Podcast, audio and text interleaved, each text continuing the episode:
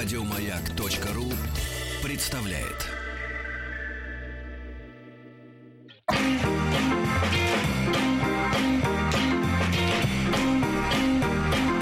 Сергей Стилавин и его друзья. Так, товарищи, здрасте, доброе утро. Владик пришел Доброе на работу. утро, А да. больше никого нет. Вы знаете, вот как и вы на прошлой неделе вот сочковали, так и Я все остальные я разъехались. Да, да, да, да, да. И все, вы знаете, вот, вы знаете, вот я действительно очень часто, очень часто от людей недалеких, значит, получаю э, такие аргументы м, по поводу моих каких-то выступлений. А ну все понятно, он работает на ВГТРК. Вот это некрасиво звучит. Да, да, да. Значит, ну тут это, этим можно объяснить все. Да. Вот. Он работает на ВГТРК. Значит, а, а вот наши люди, которые вот разъезжаются, э, работая на ВГТРК, не, так сказать, не в Анадырь, даже не в Сочи. Вот а, я тут спросил нашего одного а, коллегу Так. э, с ящика. Вот, а после очередного, так сказать, эпизода, там и любопытного, вот такого, указывающего на плохое воспитание работников. Говорю, слушайте, а у вас что-нибудь как-то вот не проводится вот э, работа с коллективом? Так, так, так, так, так. Работа с коллективом. Он говорит, ну вот как проводится. То есть вот. метод кнута и Прав- пряника. Нет, нет, нет, воспитательная. А, Воспитательная работа. Так Ну, это что же нужно воспитание? воспитывать людей. Кнут и Вот пряник это воспитание. Воспитание людей, да, надо воспитывать, но с измалетства, с измалетства, да.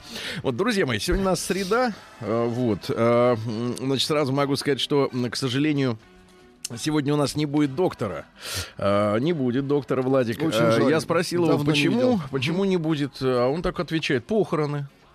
Да, вот так кто Ну, говорит. Вот это наша жизнь, да, друзья мои. И радость, и печаль, она все вместе. Но мы вчера да, зато с доктором э, записали, э, начали записывать для вас нашу видеоверсию.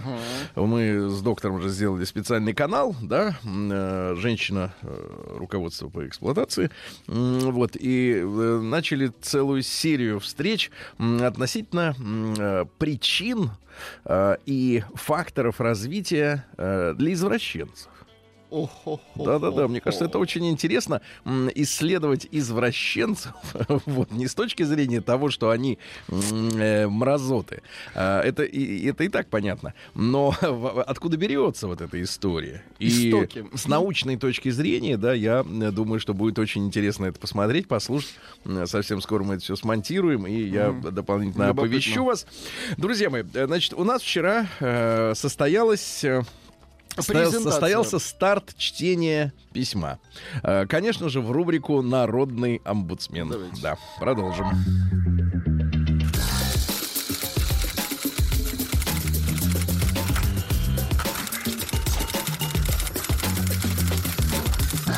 Приемная нос. Народный омбудсмен Сергунец. Ну, Владик сейчас найдет музыку, которая вчера хорошо э, Да, э, наготове. выстрелила. Напомню э, сюжет. Э, Мужчина рассказывает, что после 10 лет брака жена вдруг э, подала на развод. А потом э, в социальных сетях без предупреждения, э, с забаниванием э, бывшего мужа. М, То есть э, с ликвидацией возможности как-то откомментировать э, в том же трейде, или как это там называется. Мне бесят эти слова, ребята, как и вас. Ну, то есть она вот. отказалась от полемики. Да-да-да. Да, Так вот, опубликовала э, свою писанину э, на тему того, что она 10 лет э, жила с хамом, свиньей, вот, устраивала домашний уют, сбалансированное питание, две работы у нее было, жила ради детей и все время уступала, уступала, уступала, уступала, и, наконец, ощутила себя в скафандре из скотча. А, вот. а, ну и, э, ну, это так часто бывает у женщин, они вместо того, чтобы э, разговаривать, э, предъявлять сразу же какие-то вещи, они затаиваются. Потом, значит, прилетает какая-то следующая бескайфовая штука, они, значит, нахлобучивают еще сильнее, они еще больше затаиваются. И вот это 10 лет таилось и, наконец, вырвалось. И в конце этого сообщения она пишет о том, что гораздо спокойнее стало жить, когда понимаешь, что все зависит только от тебя, все зависит только от тебя. И это офигенно, пишет она. И это офигенно. И это офигенно. Ну, вот так заканчивается пост женщины. Ну и, соответственно, мужчина продолжает. Справедливости ради стоит сказать, что действительно в начале нашего знакомства я относился к ней не очень хорошо. Э, Частенько дарил ей всякие средства для ухода. А может, у нее просто, брат, были прыщи? Может, и намекал средства. Ну, какие средства для ухода? Есть вот этот вот, э, м, гей-подобный, э, значит, э, мужчина, который полы моет. Вот эти средства для ухода или какие? Для или, ухода и- зачем, Или да? за, за, за кожей. За какой частью? Может, она плохо выглядела, и ты намекал ей тональным кремом, чтобы она смазалась. Но она не уходила, несмотря на подарки. Э, Со временем привязался, и все. Вроде бы было вполне нормально. Естественно, не без мелких конфликтов, но ведь отношения между мужчиной и женщиной как драка двух бомжей. Красиво. Да нет, я бы сказал, как драка а, двух компаний, которые возят еду людям, носят. А, желтые и зеленые. Как драка двух бомжей, никто не понимает, чего хочет от второго, но все равно лезут. Значит, теперь комментарий по поводу э, пунктов э, с э, поста женщины. Первый пункт. Ты же девочка, тебе проще уступить. Хрена, когда в чем серьезно уступала. Все только так, как она сказала, за исключением случаев из серии «Какого цвета купить ковер?». Не раз в спорах с ней убеждался в истине, что, объясняя козлу, почему он козел, неожиданно можно выяснить, что он еще и баран. Второй пункт. Ты ж мать, должна жить ради детей. Не знаю, что она там ради детей делала, по крайней мере, я не особенно это все наблюдал.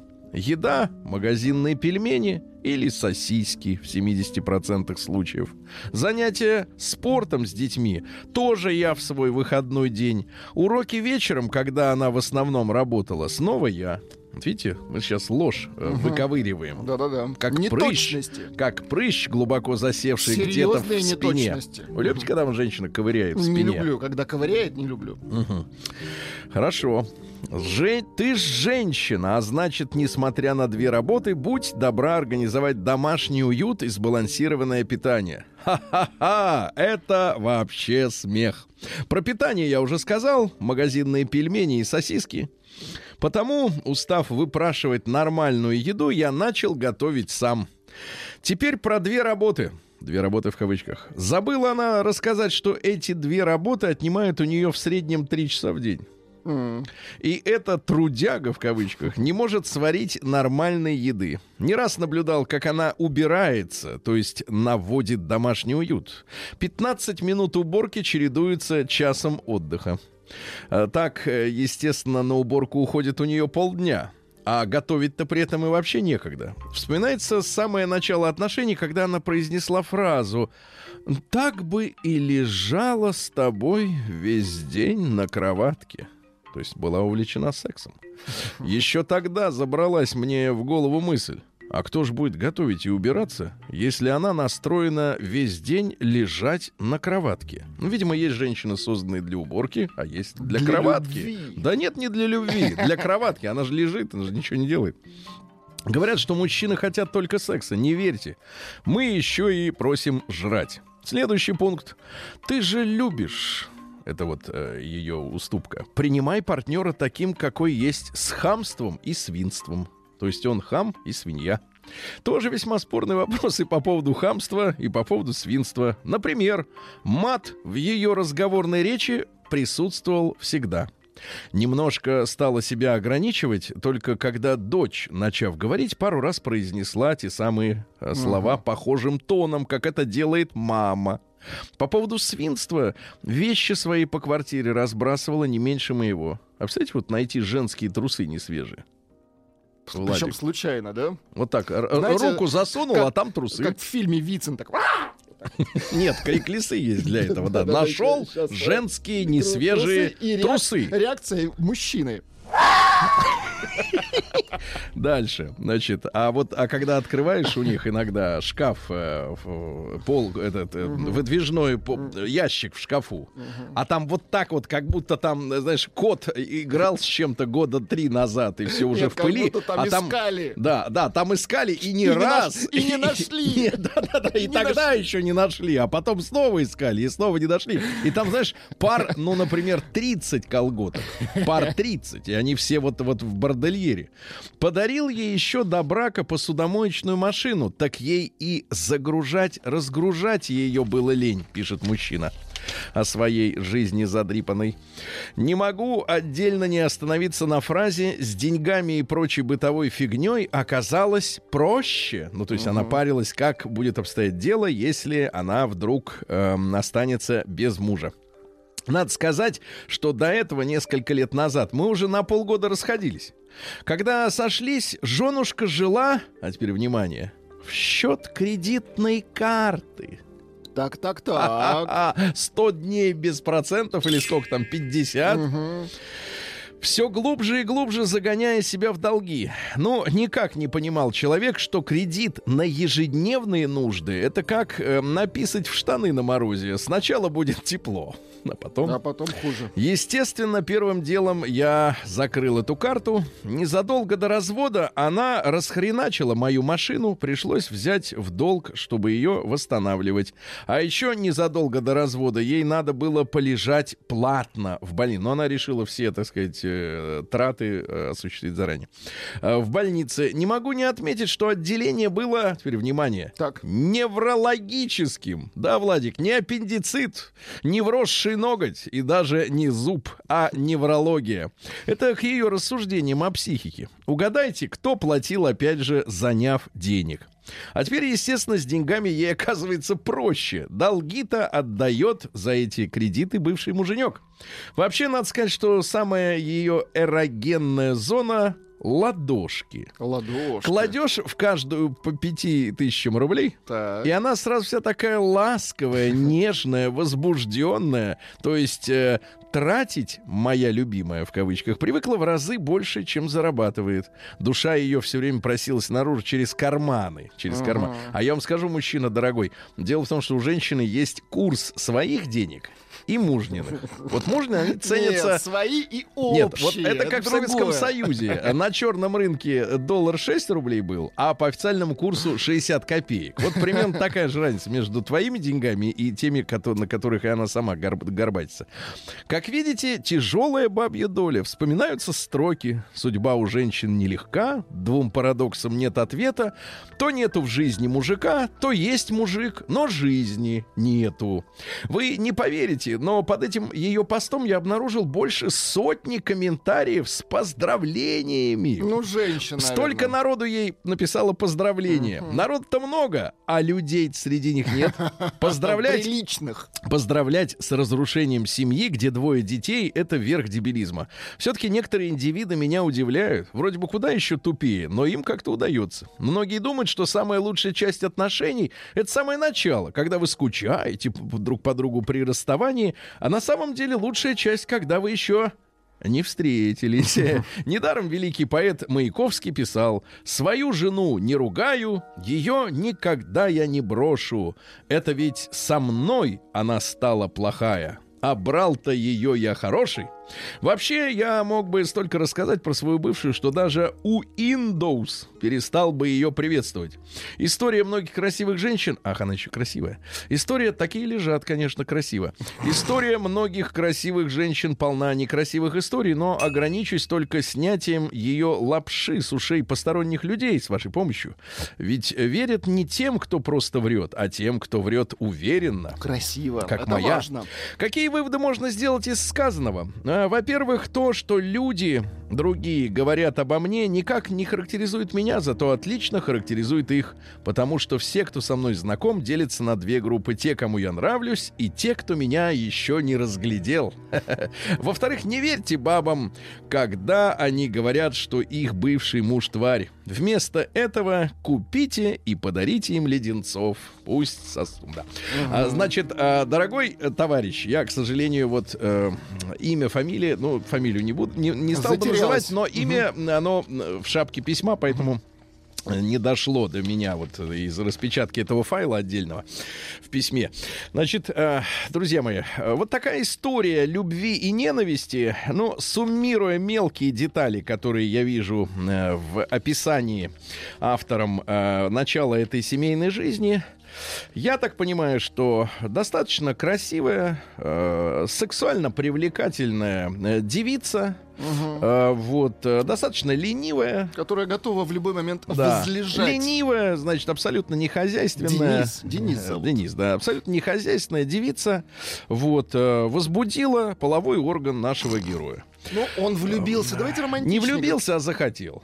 Влюбиться можно в личность, а если ее нет, как мы видим из, из переписки... Нет, мы это видим. Вот.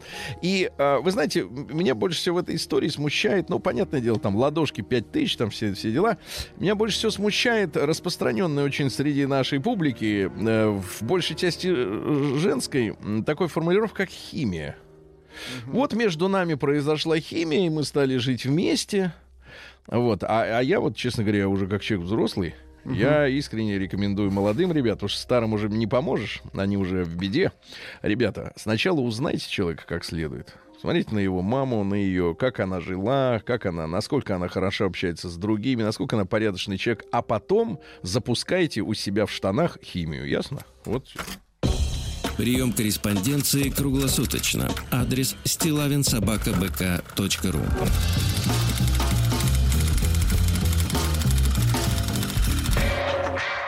Фамилия Стилавин 2Л. День дяди Бастилии пустую прошел. 80 лет со дня рождения. Ух ты, а ей уж 80. Разный, каждый день. На радио Маяк. Так, дорогие наши и любимые слушатели, дорогие друзья, начится сегодня у нас с вами 20 марта. Да, э, сегодня, кстати, вот интереснейший денек. Э, Всемирный э, день счастья сегодня. Поздравляем всех, кто счастлив.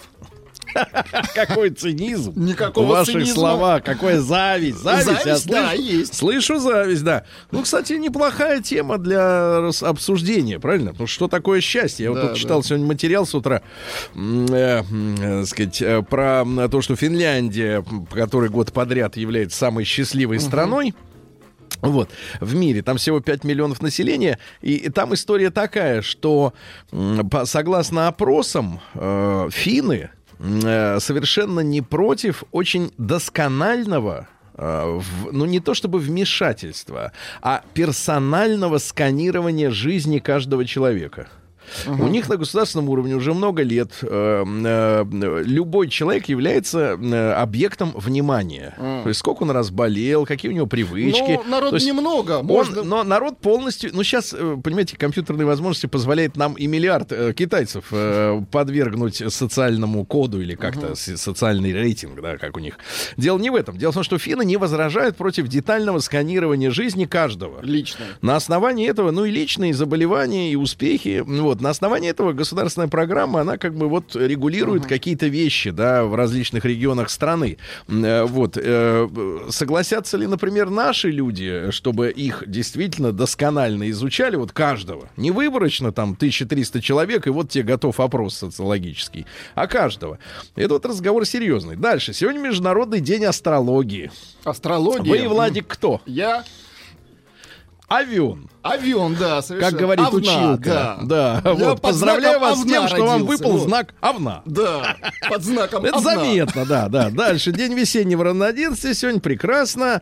Э, Сегодня день Земли. Ну, вот я вижу, э, так сказать, объявление на эту тему там-сям. Э, Честно говоря, какая-то циничная история. А давайте в день Земли от- отключим свет на час. Вот что в этом, так сказать, такого полезного для Земли? Дальше. Международный день без мяса. Ну, это для тех, кто не в курсе, не для нас. что есть посты, в принципе, религиозные. С 85 года говорят, что ежегодно м, человечество, ну, это когда было? Когда было китайцев поменьше, э, да и нас. побольше. Да, побольше, да. 60 миллиардов животных. 60 миллиардов, ребята, стыдно. А ведь более того, там ис- история такая, что э, мало того, что животные умирают, так на прокорм э, одного животного м, тратится, чтобы получить 1 килограмм мяса, ну, съедобного, э, 10 килограмм зерна и 15 литров воды. Понимаете, вот это, да, цепочка. И, и таким образом, а откуда взять все это? Вот откуда столько зерна, откуда столько воды? Дальше. В Японии фестиваль цветения и любования сакурой. Девочки, не срыва сакуры с дерева. А любование? А любование. Просто подходишь к ней и любуешься. О, ханами называется праздник. Сегодня Международный день французского э, языка. Что-нибудь знаете по-французски? По-французски. Ну, есть такое слово хорошее. Пардон. Дакор. Ну да. Дакор. Значит, э, камоедицы, это вот славянская масленица, она э, совпадала именно с днем весеннего э, равноденствия, да, ну и сегодня русский народный праздник Павел Капельник. Э, Считалось, что весна идет с сегодняшнего дня уже абсолютно. На Павла можно было проверить, насколько правдивы приметы. Пасмурная погода к ночи Так. предвещала заморозок на следующий день. Ну и, э, соответственно, а обильная капель большой урожай конопли. Большой, Конопли, конопли конопля, большой. да, Ну и поговорки Для сегодня масла. такие хорошие. Весна до осень, на дню погод 8. И, наконец, с крыш капает, а за нос цапает. Очень красиво. Хорошие поговорки, веселые. Нравится тебе жить в России-то, Владик? Очень. Ну вот и запоминай, значит, твое. А, так а вы тоже запоминаете. Так я вот, Это вот, тоже видишь, ваше. запомнил, запомнил. Запомнил. По А бумажке то я некоторые, знаешь, нос-то воротят, говорят, мол, типа, э, знаешь, презрительно отзываются о наших и традициях, и лапти. Вот как значит, раз вот. спрашивают, где Дори. Вот она и отдыхает. А Дори, да, вот с плохим воспитанием она отдыхает. А в сорок третьем году до э, Рождества Христова родился Публий Овидий Назон. Назон. Назон. Он просто Овидий, это римский поэт. Э, вообще первым из своих товарищей он пострадал за свое творчество. То есть до этого, в принципе, его никто особенно не трогал. А тут он э, разразился сочинениями и про, и про любовь, да, и про э, власти. Так, ну и, так, соответственно, заставили его э, смыться Убраться. за границу, где и умер, кстати, на 60-м году жизни. Ну, нам, все много. Тут, нам все тут пытаются внушить, что сто лет назад люди жили 30 лет. Ну, вот 2000 лет назад люди жили по 60. Нет, ну, Ничего по- страшного. поэты жили долго, я вам так скажу. Да в изгнании. Он бы так бы еще бы Если 80 в изгнании они живут гораздо В дольше, изгнании, кстати. конечно. С утра до ночи оливковое масло хлебать, понимаешь, да. А В 44 году до Рождества Христова во время торжественного погребения Галя, Гая Юлия Цезаря, которого зарезали товарищи, ага, в Коллеги в по переходе, да-да-да, а, объявили завещание, а в завещании Цезарь объявил внучатого племянника э, Гая Октавия своим наследником и после смерти усыновил. То есть мертвец Усыновил, усыновил, отлично. человека. Вот, и традиция это достаточно Сохраняется такая- до сих пор, Да, да? вот э, Многие. Дантес был усыновлен при живых Ну, родителях. это э, при живых все каким-то этим, не знаю, извращенцем или кем он, что за традиция. В 321 году э, римский император Константин I Великий повелел праздновать воскресный день. То есть, наконец-то появилось Воскресенье. на воскресенье без работы. Вот, хорошо. Очень хорошо, да. В 1142-м Малкольм, ну, раньше бы сказали в советское время Малькольм, вот, а теперь он Малкольм. Э, Четвертый это шотландский король. М, Вот, э, не успел жениться. э, Достаточно рано умер. Вот, поэтому его прозвали девственником. А, кстати, девственником был аж до 24 лет, когда умер. И ничего, нормально, Владик. Продержался, да? до- до Вот вы не 24? продержались, да, не смогли. Да, Ну, ну, пора- не король. Ну, А, я и не умер, да. Да, в, тысяч- в 1500... Отличное заявление. Пока что. Да, в тысяч...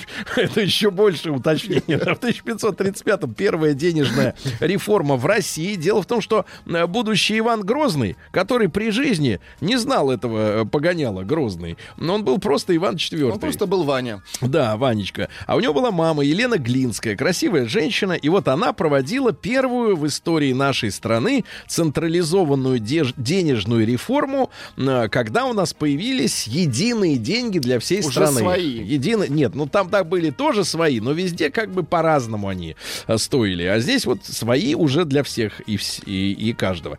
Э, В 1699-м Петр I учредил первый российский орден святого апостола Андрея Первозванного. Он сегодня тоже э, вновь существует. А в 1754-м Александр Семен Шишков, это наш писатель, э, морской офицер по образованию. Э, Вот, он ушел с военной службы в чине вице-адмирала и, таким образом выразил несогласие э, с либеральными реформами императора Александра Первого. Есть говорит, не хочу. И вот, вот ушел, да. И после этого стал литератором, боролся с языковой реформой Карамзина.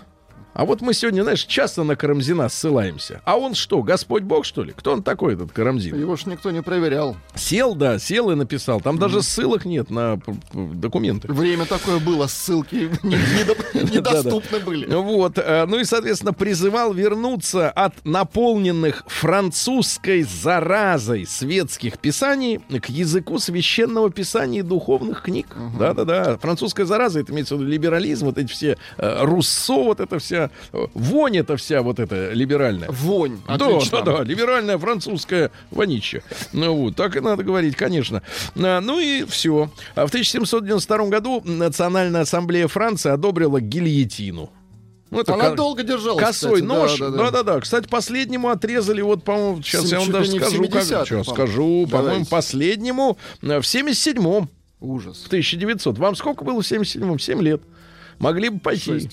Шесть. Ну Да. хорошо, шесть. Не, не Ага, надо. Вам четыре. Вот, э, Ну, от- четыре, конечно, отрезали за в. Марселе, да, арабу, кстати говоря, отрезали. Арабу. А, Своим-то уже а не резали. разница, Товарищ, арабу, не арабу. Нет, там без головы тоже какая-то разница нет. А до головы разница есть. В 1811 году Наполеон II родился. Это сын императора Наполеона от второго брака. Дело в том, что его любимая Жозефина все никак не могла ему родить наследника. Да и вообще. Ну Вот. Э, Ну и, соответственно, а ему же га- цыганка-то нагадала. Ты если, говорит, Жозефину-то бросишь, обидишь. бросишь и те край. А он настолько хотел вот наследника, э, что даже не послушал предсказаний. И как раз вот после этого и потерпел полное фиаско в России. Да-да-да. Ну и что касается Наполеона II, Наполеон III более известен, он, соответственно, э, тоже был у власти. Так вот, всю оставшуюся жизнь был почетным пленником. Вот, умер непонятно от чего, то ли от туберкулеза. Вот. Ну и, соответственно, э, сослали его э, в Австрию, и только Адольф Гитлер вернул Франции останки этого человека. Ничего ну, то есть судьба у него очень невеселая, я скажу. В 1853-м Дмитрий Сергеевич Сипягин, это наш министр внутренних дел, э, вот, э, его внесли, ему вынесли, вернее, простите, смертный приговор, ну, террористы. И приговор этот привел в исполнение Балмашов, это член боевой организации эсеров, который явился в помещение Государственного совета в офицерской форме, якобы с э, депешей, да, ну, якобы спецсвязь, э, вот, от великого князя Сергея Александровича, Э, вот, ну и когда э, товарищ Сипягин взял пакет в руки, э, Балмашов э, достал револьвер и произвел пять выстрелов, от, от которых человек этот скончался. Ну и, соответственно, э, а общество, оно радовалось, что, мол, вот как хорошо ужас, э, конечно. стреляют э, чиновников. Я напомню, что есть такая книга русской скорби, э, где вот описаны, э, перечислены убитые, взорванные, разорванные, растерзанные государственные деятели, и офицеры, и генералы, и чиновники, э, вот, которые мешали революционерам. Там десятки тысяч фамилий. Десятки тысяч фамилий. И еще раз вот напомню вам, друзья мои, что м, в связи с очередной годовщиной февральской революции, когда мы с вами упрекаем царскую власть в бездействии, то мы имеем дело-то как раз с тем, что ряды власти чиновничьей, да, они были революционерами э, заблаговременно за десятки лет терактов э, вычищены от людей, которые именно могли принимать решения. Остались слабовольные, так сказать, безинициативные, которые все и профукали в итоге. В 1888 состоялся первый концерт кружка любителей игры на балалайках. Да вы что? Давайте нам, пожалуйста, наш Есть народный нас- хороший инструмент. Три струны, балалайка. а играет не хуже семиструночки вашей. Нашей. Испанской. На басу тоже балалайка. Не, ну это, видишь, приджазовано немножко. Ну и все, не завидуйте. А в 1898 в Питере прошел первый хоккейный матч. Обратите внимание, ребята, в наше время в этот э, день все уже тает. А 100 с лишним, 120 там, лет назад э, было достаточно морозно, чтобы каток естественный выдержал хоккеистов. Э, В 1904-м э, Беррес Фредерик Скиннер родился. Это американский психолог, представитель бихевиоризма. Переведите. Бихевиоризм. Значит, э, он был инициатором обучения людей с помощью машин. Говорит, обычный нормальный человек не может так преподать четко урок и четко спросить, как, Как машина. компьютер. Вот Ну, в сегодня, принципе, он отчасти прав. сегодня миллионы наших школьников учатся при помощи машин. Идеи Рубиться бихе- в танке бихевиориста, да, да, да, да, да, да, э, в полной степени воплотилась. Поздравляю вас, товарищи. День дяди Бастилии пустую прошел. 80 лет со дня рождения. Ух ты, а ей уж 80. Разный, каждый день.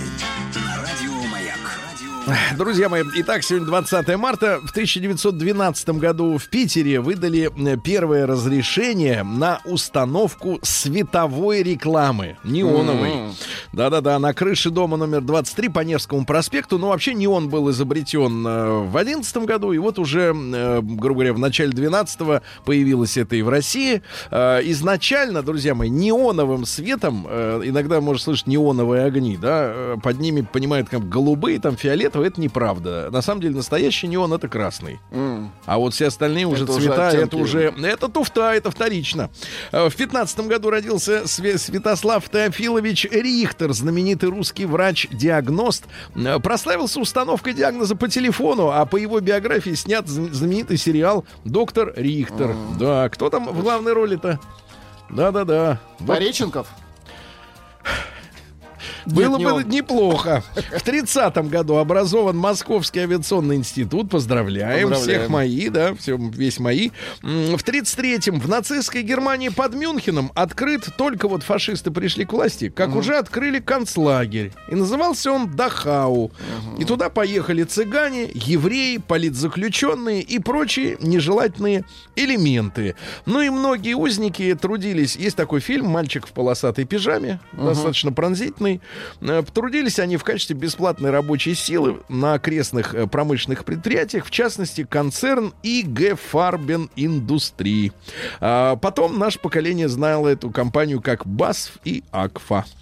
Вот. А, Они занимались разного рода экспериментами в этих лагерях, античеловеческими абсолютно, да.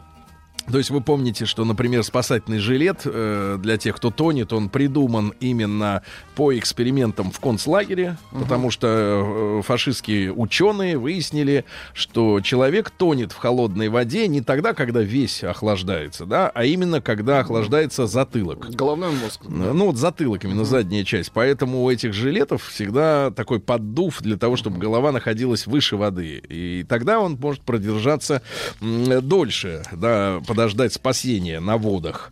Вот такая вот история, ребята. Вот такие, такой ценой заплачено э, за изобретение, да, наши сегодняшние, которые используются. Э, Ученый Барт Александр Городницкий в 33 году родился. Есть у Ну, давайте, давайте а что не послушаем. рады-то? Давай. Куртки, брошенные в угол, тряпкой занавешена. Это же Вабанк, как его окно.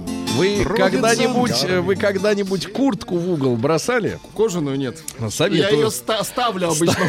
Да, да, такую надо ставить, да. В 30 в 34 году в гавани Киле э, инженер Рудольф Кухнальд, э, который возглавлял исследовательскую лабораторию военно-морского флота Германии, впервые испытал радар. Ну, то есть ты, э, я тебя вижу, ты меня нет, типа того. В 35 году Александр Николаевич Бурганов, это наш скульптор, народный художник э, России. Ну, вот в крупнейших музеях его произведения. Ну, и среди э, его произведений, например, на Старом Арбате памятник Пушкину и Наталье Гончаровой. А Она одета достаточно дорого в этом, на этом Для памятнике. тех да, лет. ну, вот металлическая одежда. Да, в 48 году сегодня родился Александр Сергеевич Морозов, наш замечательный композитор.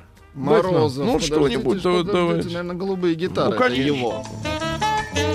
Это же фривольно. Все случается, сердцу молча мается. буржуазный такой вот он Золушка. Отвратительно. Да, да, да. А песня камушки. Папа, Камушки, подари мне камушки, куклу. камушки. Папа, Камушки есть, подари. Да. Это хорошо, это можно.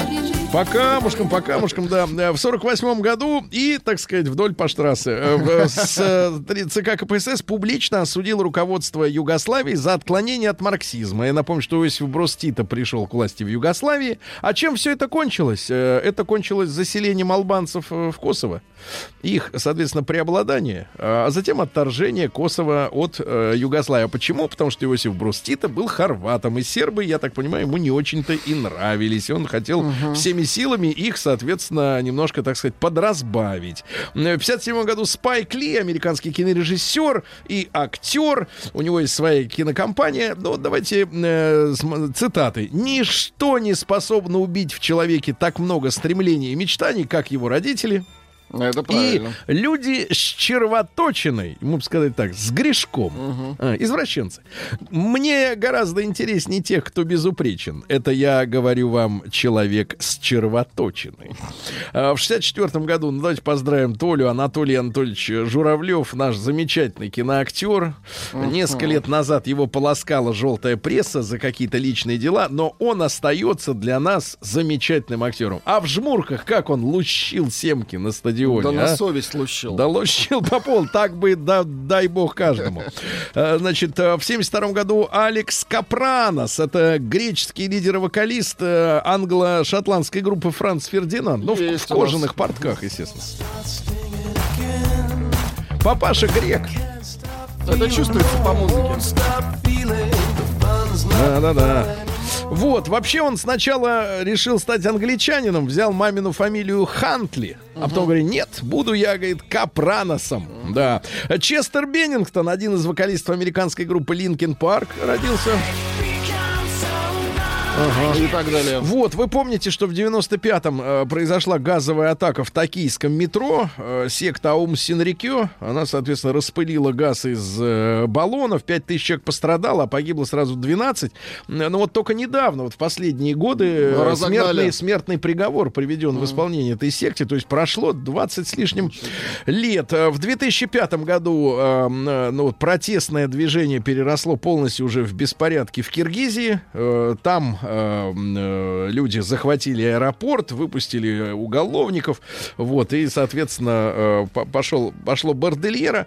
Вот, ну и, друзья мои, мы а помним, естественно, о катастрофе, которая произошла в этот день в 2016 вот уже три года прошло. Из Дубая в Ростов-на-Дону летел Боинг. Вот он, к сожалению, разбился при посадке. Было 62 человека на борту. Помним о том дне, да. Вот такая вот такие вот события 20 марта. Э, Прошу вас обличить. Очень много вранья, Сергей, сегодня. Да. Во-первых, Адольф Гитлер не возвращал Наполеона. Кружок балалайшников не начинался. Принтер, музыкант. Я не знаю, когда вы прозвучал Принтер? да. И угадал Руслан из Казани. Он э, написал, что Рихтер — это пианист. Так Рихтер это принтер, но по мнению автонаб- автонабора текста, это принтер. Принтер музыкант.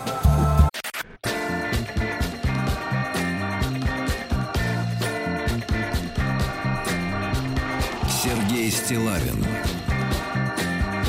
и его друзья на маяке. Так, друзья мои, сегодня к нам присоединяется Рустам Иванович. Доброе утро, Э, Сергей, доброе утро, Влад. пожалуйста, с Владом, да. Да, Мы уже доброе. поздоровались. Влад на работе. Это хорошо. это- а это остальные, праздник. а остальные сачки все где? В Омске. И так с людьми нельзя. Шутка.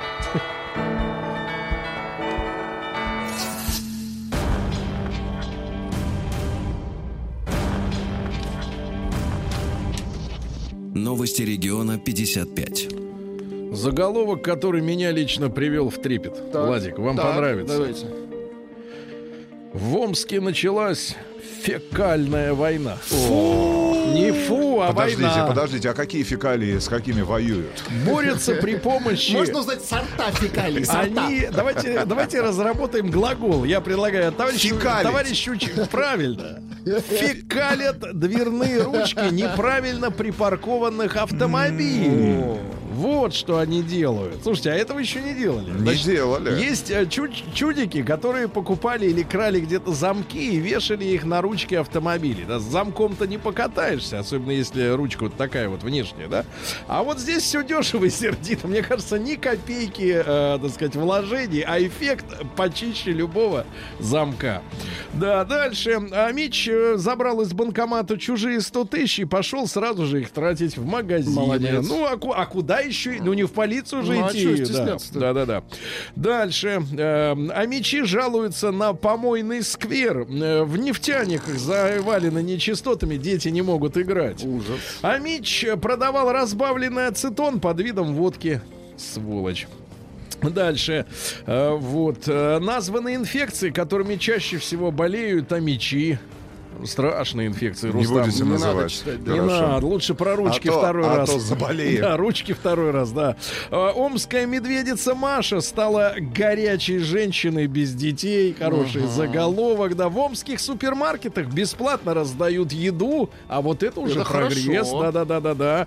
Но В Омске решили отремонтировать все тротуары и все пешеходные дорожки за 50 миллионов. Мне кажется, это просто Это утопия. даром. Это просто Нет, даром. утопия просто. Да, да, да. Мне кажется, лю- люди получат зарплату или что? Кто? Значит, а, Амичка с большой грудью украсила вернисаж. С большой очень, дороги. э, вернисаж? Очень э, омский вернисаж. э, Ну и все. Как все? С грудью, грудью закончим, конечно. За спасибо вам.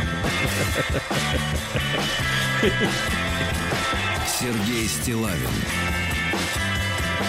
и его друзья Да. на маяке. А, Ну что же, вы все знаете, друзья мои, появились опять сведения о том, что а, кто-то в Госдуме, потому что я кто, кто-то, Нет а нет, есть Барышев, вот не кто-то, а кто, а вот конкретно человек. Опять э, пошли разговоры о возвращении сезонного перевода времени туда-сюда. Вы-то привыкли вот к тому, что не переводится. В Москве. Привыкли. К такому не привыкнуть. Мы живем по московскому времени, Сергей Валерьевич. Нет, но я имею в виду весной, летом, Мы э, привыкли. осенью. Когда привыкли. переводит-то, да. В чужой хате привыкаешь быстро ко всему. э, квартиры в России стали продавать вместе с жильцами. Очень хорошо. Крепостничество это наш путь, правильно? С женщинами? Жильца. Ну, вряд ли. Да, да, да. А, Вот. Жириновский признался, что считает свою фамилию дурацкой.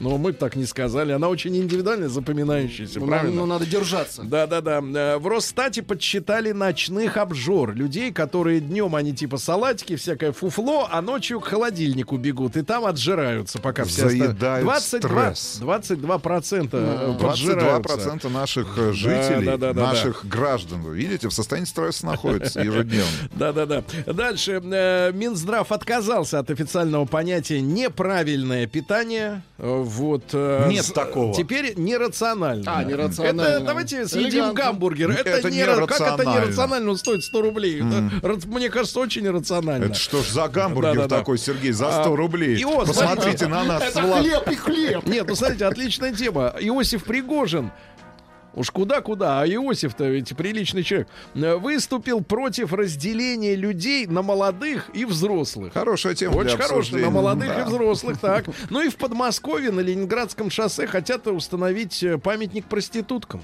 Да ладно. Ну, это прорыв. Что значит да ладно? Бабочку, что ли? Людей поставят. Вдоль дороги. Бронзовых. Бабочки И жизнь. Бронзовых. Ну, Нет, черных надо, чтобы, потому что из этого, из э, ли- литья-то А чья это инициатива? Инициатива кого-то, хорошего человека. Значит, смотрите, названы 12 научно обоснованных признаков того, что отношения нужно прекращать. С женщиной в нашем случае, В естественно, каком да? возрасте? А, в любом, как только появляются признаки. Так. Значит, во-первых, э, э, неряшливость. Во-вторых, неуважительное отношение. Неуважительно это, кстати, правильно. Вот, например, связанное с закатыванием глаз. Вот вы с ней говорите, она так, А она знаешь, закатывает. вверх тогда смотрит и вообще не хочет на тебя смотреть. А ты ей вместо того, чтобы в торец, Согласен. ты туда. Что Значит, если туда. закатывает глаза, если закатывает, То что? уходи. Ученые А, заявили, да, ученые заявили, что э, Земля это охраняемый инопланетянами галактический зоопарк. Чего? Э, Вы обезьяна. Космическая, правда. А, геи оказались более верными, чем гетеросексуалы. Это когда это такое началось-то? Э, э, Это что? Испанские ученые. Верные Влад, кому? Влад, мы не комментируем это испанские ученые. Так вот, испанские. Испанские геи, Ага. да? А, Давай, ну, может быть, потому что поди найди другого. Э, Вот, обнаружен новый вид змей, которые способны атаковать, не открывая рот. То есть лобовая То есть у них нет цели съесть, у них нет цели прибить.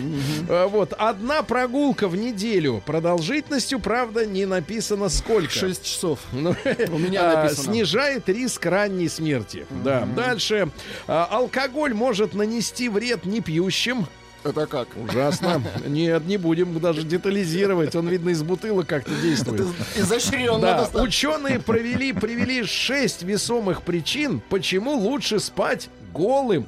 Вы Так. голым спите, Рустам? Нет, А в чем? В кальсонах, что ли? а в одежде, В какой? Ну, в который- На строительной. работе, да. в которой прихожу домой. Нет, нет, если серьезно. Серьезно, Вы нет, голые? нет, нет, конечно. Э, Трусики. У меня дети дома. Это ж не гигиенично. Или Трусики вы бои- опасаетесь за что? Я их Сергей, меняю, Сергей, в Сергей. отличие от вас. Сергей, Сергей, в отличие от вас, мы Да. живем дома Нет, с людьми. Ну и пару сообщений. Пару сообщений. Вес отца в момент зачатия может передаться будущему ребенку, если вдруг в момент зачатия ожирел. Да. Ну и, наконец, просто хорошая новость, э, замечательная. А, голландцы выяснили, что лучше всего продаются красные и синие картины. Наркоманы. Красные и синие.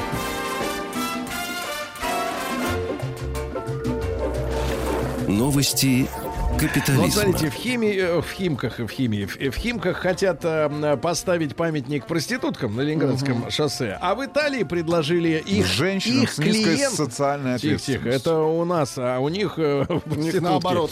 Значит, надо вот сажать клиентов на срок до одного года. При клиент. Для этого надо ставить капкан, чтобы доказать, мне кажется, да? Капкан на клиента. Капкан э, для клиента, да. Ну-ка, давай-ка иди сюда. Дальше. 8 лет провалов в Тиндере толкнули девушку, чтобы заморозить яйцеклетку. Она уже не разуверилась, когда же найдется мужик. А в США мужчина в костюме единорога, ну это девичий Ну, сказочный костюм, да, персонаж, э, ограбил магазин, забрал деньги и пачку И сигарет. был таков. А, учитель выпил водки, водки в, туале- в туалете самолета и сообщил бортпроводнику, что тот выглядит как педофил. Прекрасно. А, девочка проглотила 18 магнитных бусин и, э, судя по рентгену, собрала в желудке браслет. Начала магнититься. А там же перистальтика, она же все работает. А, глухого британца не пустили в клуб, э, чтобы справить день рождения, поскольку на его штанах не было ширинки. Ну и, наконец, гениальное сообщение Это было из, трико. как говорит Вла- э, наш американец, из Индии. Так. Подстреленный в щеку индиец вдохнул пулю и выжил. Вдохнул пулю и выжил, я перевожу на русский. Вдохни пулю, тварь.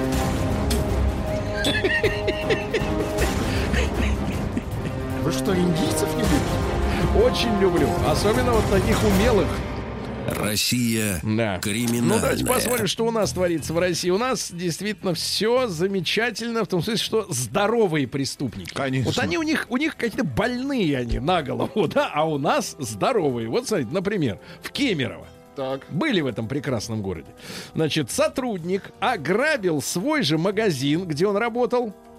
Представляете? А на вырученные от кражи деньги купил артефакты в онлайн-играх. Меч, факел, щит.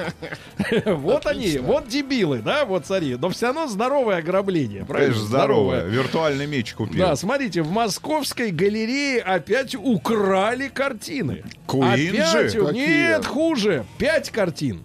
Так. Пять картин и фотоаппарат. На галерее на Причистенке. Украли картины советских, правда, Самый художников. дорогой оказался Это фотоаппарат. Ретро, да, да. Дальше э, мужчина открыл э, в Адыгее э, стрельбу из автомата, чтобы перейти через дорогу.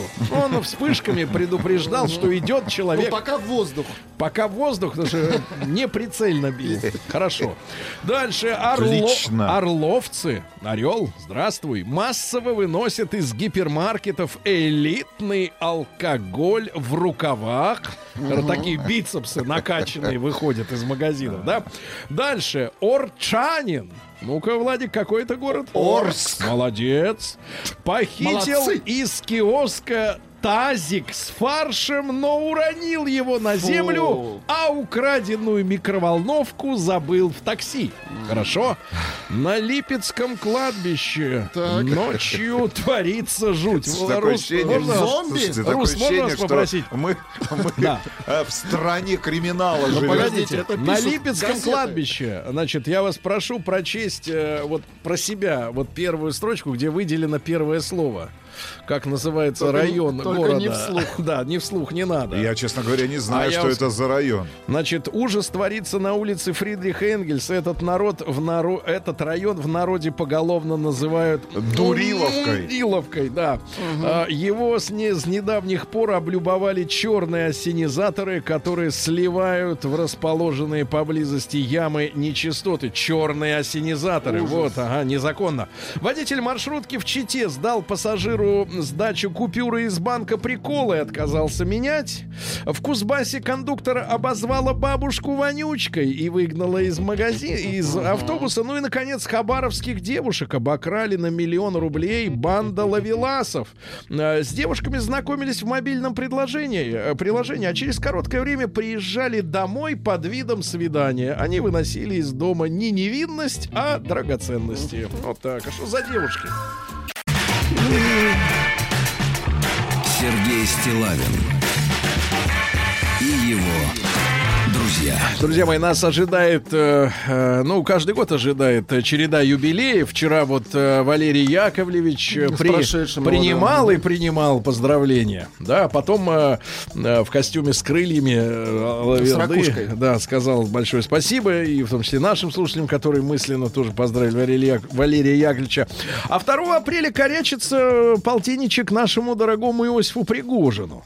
Очень талантливый мужчина. Да, вот такая вот история. Кстати, именно Иосиф Пригожин, я тут читал материалы, когда-то покупал для Виктора Цоя его «Москвич», тот самый. Да, да, да, на, на МКАДе, говорят, где-то брал. Вот, было время. Он работал с э, Азиншписом, я так понимаю, учился у него. И, и вот сейчас Иосиф Пригожин успешный э, продюсер. Предприниматель. Но, к сожалению, вот полтос, да. Почему, А, к сожалению? Ну, так вышло. а потому что э, сам Иосиф э, выступил против разделения людей на молодых и взрослых. Он говорит, что я здоровый, крепкий мужик, молодой. Вот. И, соответственно, не хочу казаться взрослым, а, вернее, становиться совсем уж взрослым. Э, своими учителями считает Нурсултана Назарбаева, только что вот как раз ушедшего э, с поста, Генри Киссинджера, Тоже э, ушел, Владимира ушел. Путина, да. Мгм. Но, ребят, сегодня у нас еще и э, День счастья всемирный. Всемирный день счастья. Вот, мы решили эти, Объединить эти эти две темы темы. две объединить. Да, ну, Пригожин против разделения людей э, на, На э, кого? м- молодых и, И- и не очень. Вот. А, э, соответственно, сегодня день счастья, да. Э, Самый счастливый в Финляндии, ну, любой человек, который был в Финляндии, понимает, что это тоска смертная. В общем-то, я не И мы не согласны. Да, мы не согласны. Мы будем протестовать на границе. Так вот, ребятушки, а давайте мы сегодня вот честный, э, честный э, э, разговор сегодня Откровенный. замутим. Значит, короткий опрос. М1 на номер 5533. А, у вас счастливая семья? М2 хотелось бы, конечно, э, получше, Получше, чтобы было, получше. Ну, или проблемы, или просто люди не те подобрались э, под единой крышей. Ну и большой разговор. А в каком реальном возрасте вы были наиболее счастливым Абсолютно человеком? счастливы. Давайте сразу и про возраст. Правильно? И про счастье. И э, что было составляющим этого вот этого счастья в том возрасте? Отвратительная тема. Отвратительное, да. Очень Плюс скучная 7967 тема. 103 5533. Сергей Стилавин друзья. Друзья мои, ну что же, тема дня. Ребятушки, а, Иосиф Пригожин, а, но это не новость. А, Значит, что Иосиф есть, он замечательный мужчина с чувством юмора. А, Вот, сейчас спит, я уверен. Потому что как-то пригласили его к разговору в эфире, а он э, телефон выключил, спал. Ну, рано, Но, но э, Конечно, Иосиф, рано. Иосиф 2 апреля э, отметит э, полтинник. Ребята, это такая вещь-то серьезная. Серьезная вещь. Но, говорит, э, против разделения людей на молодых и взрослых. Вообще вот эти вот возрастные границы устанавливать не надо между поколениями. Все люди, все братья, да? Ну и э, сегодня же одновременно День счастья. Поэтому мы решили как бы эти две темы друг с другом э, срастить. И давайте, короткий опрос очень честный должен быть, предельно искренним. Э, поскольку он анонимный, пожалуйста, скажите, выскажите то мнение, которое соответствует реальности. М1 на 05533. Вы живете в счастливой семье. Вот, э, нет там э, мерзавцев, э, алкашей, Предателей. предателей, блудников, нет, ничего нет. все хорошо, и детки радуют, и, и, и приходите домой, и, и- и хочется всех расцеловать. М2 не хочется. Да-да, ну и, соответственно, Чужие не всех. дети, злые люди. Да, не всех, да, не всех хочется расцеловать. А, или нет вообще семьи, да, вот как-то Или вот так. целовать, Да, да. да, да, некого Кроме целовать. себя. Да, кроме себя. Главное, руку не сломайте. Ну, и большой разговор. Ребят, а давайте так, если вот Иосиф Пригожин немножко, я смотрю, как-то это самое, э, ну, как немножко напрягся от того, что такой юбилей серьезный, 50. э, Вот. А в каком возрасте вы были действительно, вот сейчас вспоминаете, с наиболее счастливым человеком? И, и, и что было э, в числе вот составляющих этого счастья, да? Вот что тогда с вами происходило, что было в жизни, от чего вы сейчас можете сказать, да, тогда я был счастлив. Ребят, ну обязательно э, указывайте свой нынешний возраст, э, ну и э, сколько вам было вот действительно тогда, когда вот, пожалуйста, вы были э, счастливы Пишет по-настоящему. мужчина. Самый счастливый момент жизни. Да, Мне 20 лет. Да. Дембель. да. Это неповторимо, Константин Адлер. Вот. А не повторим, что? А Дембель или Адлер? в 20 А вот, 20? а вот Светлана, для, для женщин э, года это особенное богатство, как пел, э, как говорил Расул Гамзатов, мои года, мое богатство. А, вот а, залог счастья помнить ту первую встречу, помнить трепет сердца и тепло души. Помнить момент доверия и быть за это благодарными. Видеть все это в глазах супруга, в глазах детей. Счастливая жена любимого мужа уже 9 лет. Вот видите, как женщина? 9 лет. А, вот.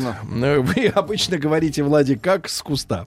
А, я но говорю, сейчас почему-то пишет женщина. Это Настя из Краснодара. Мне Так. 32. Да. С мужем встречалась с 17 лет, запомните. Очень хорошо. И не Через раз. 6 лет поженились, то есть в 23. Так. Вместе до сих пор. Растим сына. Да. Очень хорошо. Но наиболее счастлива я была Да. в 16. До, до До встречи, встречи. до before, да? Before. Before. А вот, а вот за честность, как зовут девушку? Настя. Настенька, за честность большое спасибо. Давайте, ребята, М1 на 05533, вы живете в счастливой семье, всех хочется, вот давайте так, а, что такое счастливая семья? Всех хочется расцеловать. М2, не всех. А, Стаса давайте послушаем из Ростова. Стасыч, доброе утро. Доброе, Мужчина, 34 года, давай откровенно, в каком возрасте ты был наиболее счастливым человеком? Расскажу. Э, Счастливым был со школы и вот до юности, э, до конца юности, лет до 20, когда учился, когда думал, что страна наша непобедима, несокрушима, все доступно. То есть вы э, в стране. 16 Вот тогда лет, э, погодите, в 16 лет о стране пеклись, да? Ну, как бы да, мысли всегда у меня были Ну, а на, на свой счет-то, на свой счет чё- что записывали? Что хотелось от страны-то в 16? Ой, всего хотелось. Всего она хотелось, была да. мощной и сильной страной. Но, Понимаю. к сожалению, эти мечты рухнули, Да. э, когда вижу уже, как Ну, в раздают 20 лет и... нашу страну. В 20 лет рухнули, так и говорите. Что ж, понятно, в 20 лет все. Вот видите, все, до, до 20 тянуло, а дальше перестал. Ребят, 728-7171, код Москвы 45. В каком возрасте вы были наиболее счастливым человеком? Что тогда было в вашей жизни, что вы сейчас вспоминаете и, и- и себе честно говорите? Грустное да, сообщение. Я был Давайте, счастлив. грустное сообщение Давайте. вам, Сергей. Давайте. Сергей Да. Евгеньевич, Калининград. Сергей Евгеньевич. Да, мне 40. Да. Судя по ощущениям, счастливого возраста еще не было. Боюсь и не будет. Ну, тут- тут так-то зачем? Нельзя так Давайте Юру послушаем ставить, из да. Грозного. Ему 52. Большая жизнь. Юра, доброе утро. Здравствуйте, ребята. Юрочка, вот честно, в каком возрасте был ты самым счастливым человеком? Э, э, в 51 год, когда вторая, вторая внучка родилась. Вот.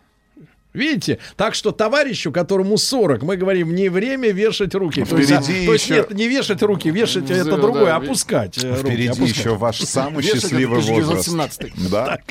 Макс, Казань, Да. мне 30. Счастлив Да. я был в 20. Я был рок-музыкантом. И сейчас им остался. Но добавились уже вторая жена, работы, обязанности и пузо. И пузо мешает, да. Давайте, Шесть товарищи. лет назад купил мотоцикл Чепер. Чоппер. Чоппер. Чоппер. Счастливее меня нет никого до сих пор. А позже и жена его полюбила, в смысле мотоцикл. Счастье привалило вдвойне. Дмитрий Архангельск, 31 год. Счастливым я был в 5 лет, когда папа подарил мне новые сандали. Я пошел в них в садик. Счастью не было предела. Новые сандалии. Дырявый, значит, Да. да. уже с начала самого. А лучше на данный момент годы 20-26 катался по штатам на летом, пока был студентом. Никаких забот, доллар по 30. Родители в расцвете сил. Эх, солнечные дни. 2008-2013. дорогой, Сейчас как мне зовут? 32. Нет, не подписался Дорогой наш мальчик, слушатель. я помню доллар по 6 рублей. Кто из нас круче? А я по 60 копеек. Но это официально, брат, и всего лишь 100 долларов на поездку. Э, Давайте Сашу из Москвы. Саш, доброе утро.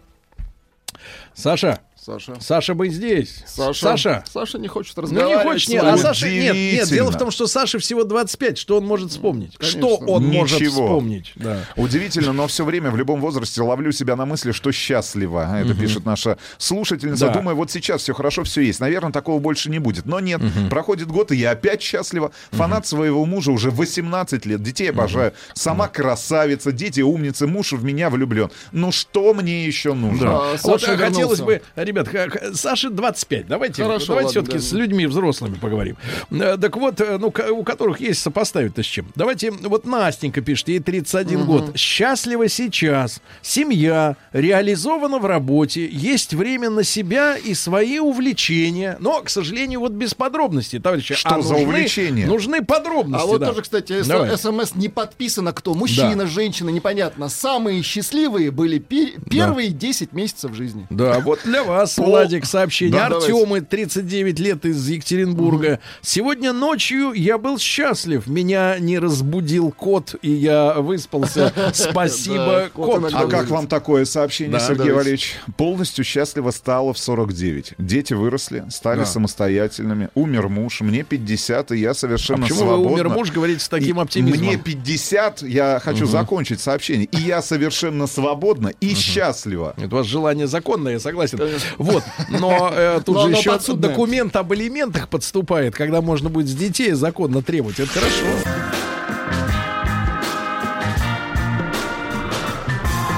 Сергей Стилавин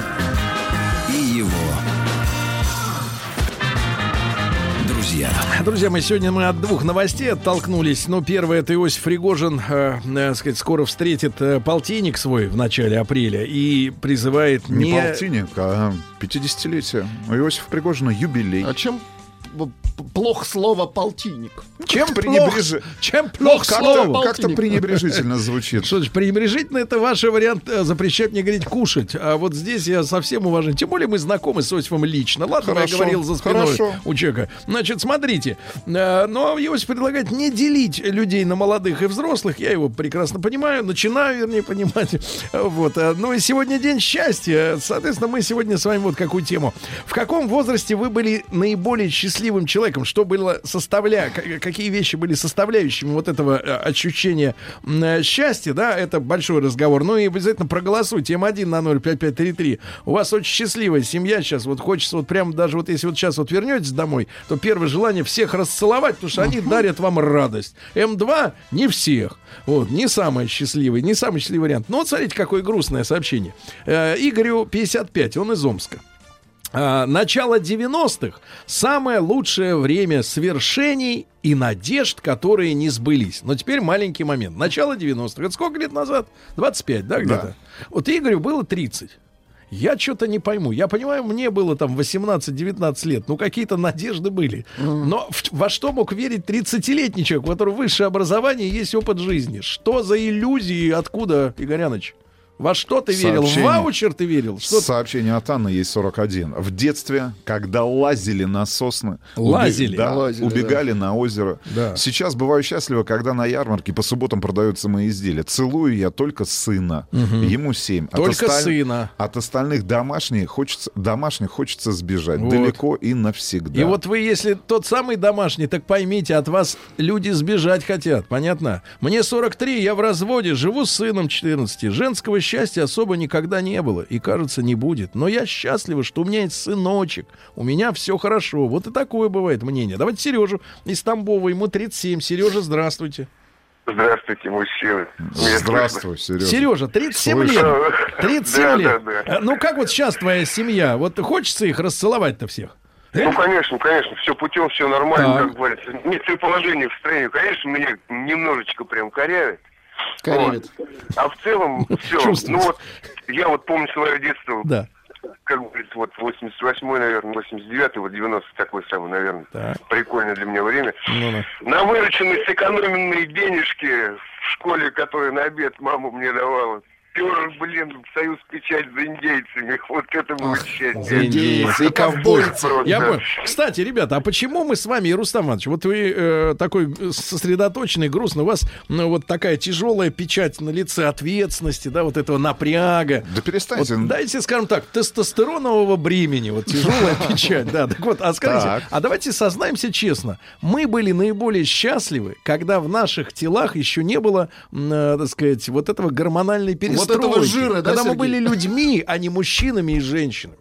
Когда у нас не было вот этой половой тяги, которая сбивает Что нас за с пути. половая тяга? Тяга половая. Сергей Валерьевич. Поддув. Бывает сильная тяга, Рустам, а Да, бывает а бывает не очень. А Но что, я с- имею в у вас проблема с самое- тягой? Самое прекрасное время детства, когда ты жил радостью, а не тем, что кого вот увидел и завелся. Вот вам про детство пишет Давай. Олег, 35 Ну. лет. Самое счастливое время — это летние каникулы Ага. в деревне. Вот. Внимание, с 5 по 9 Ага. класс. Каникулы 4 года. Вот, Да, да, забирайте. смотрите, проснулся утром сухой, счастлив.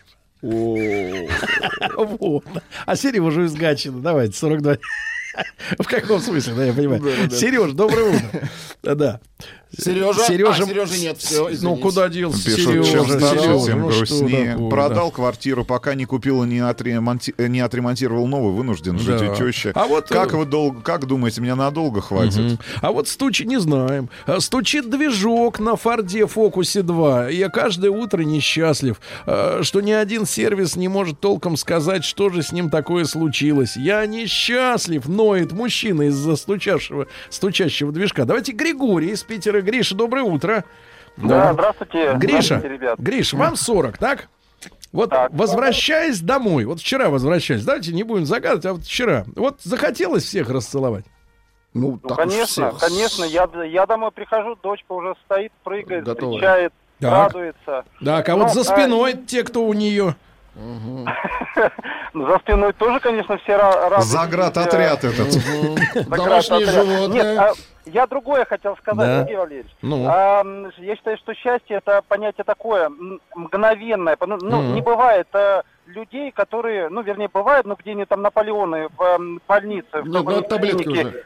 Когда Каждый постоянно. день, да. Это мгновенное э, понятие, потому что человек вот бывает ра- э, радостен, бывает счастлив ежесекундно, может быть, ежем там минутно. Ну. Потом, ну то есть это бывает Не и ну-ка. каждый день, и каждый год, в принципе. Погодите, так вот Ну, давайте оглянемся, оглянемся, извините. э, Вспоминаются, конечно, только добрые моменты ну и в каком возрасте самый яркий был момент счастья? Когда вы оглянулись. Ты не тяни время, брат, оно дорогое Ну, у нас. в Электричество детстве, идет. в, в детстве вспоминается, у меня есть брат, э, двойняшка, в детстве вспоминается, когда на наш день рождения, у нас Да. в один день, естественно, Ну, день рождения, так. и мама испекла нам Ну. каждому по торту. торт, Каждому, вот, каждому, отлично, спасибо, вот именно, каждому, не надо, Сергей. не надо отъедать у них свое, Сергей, понимаешь, пишут вам. вырывать изо рта свой Сергей, кусок. вам Ну, пишут. Что? Проблема с тягой, спите на спине.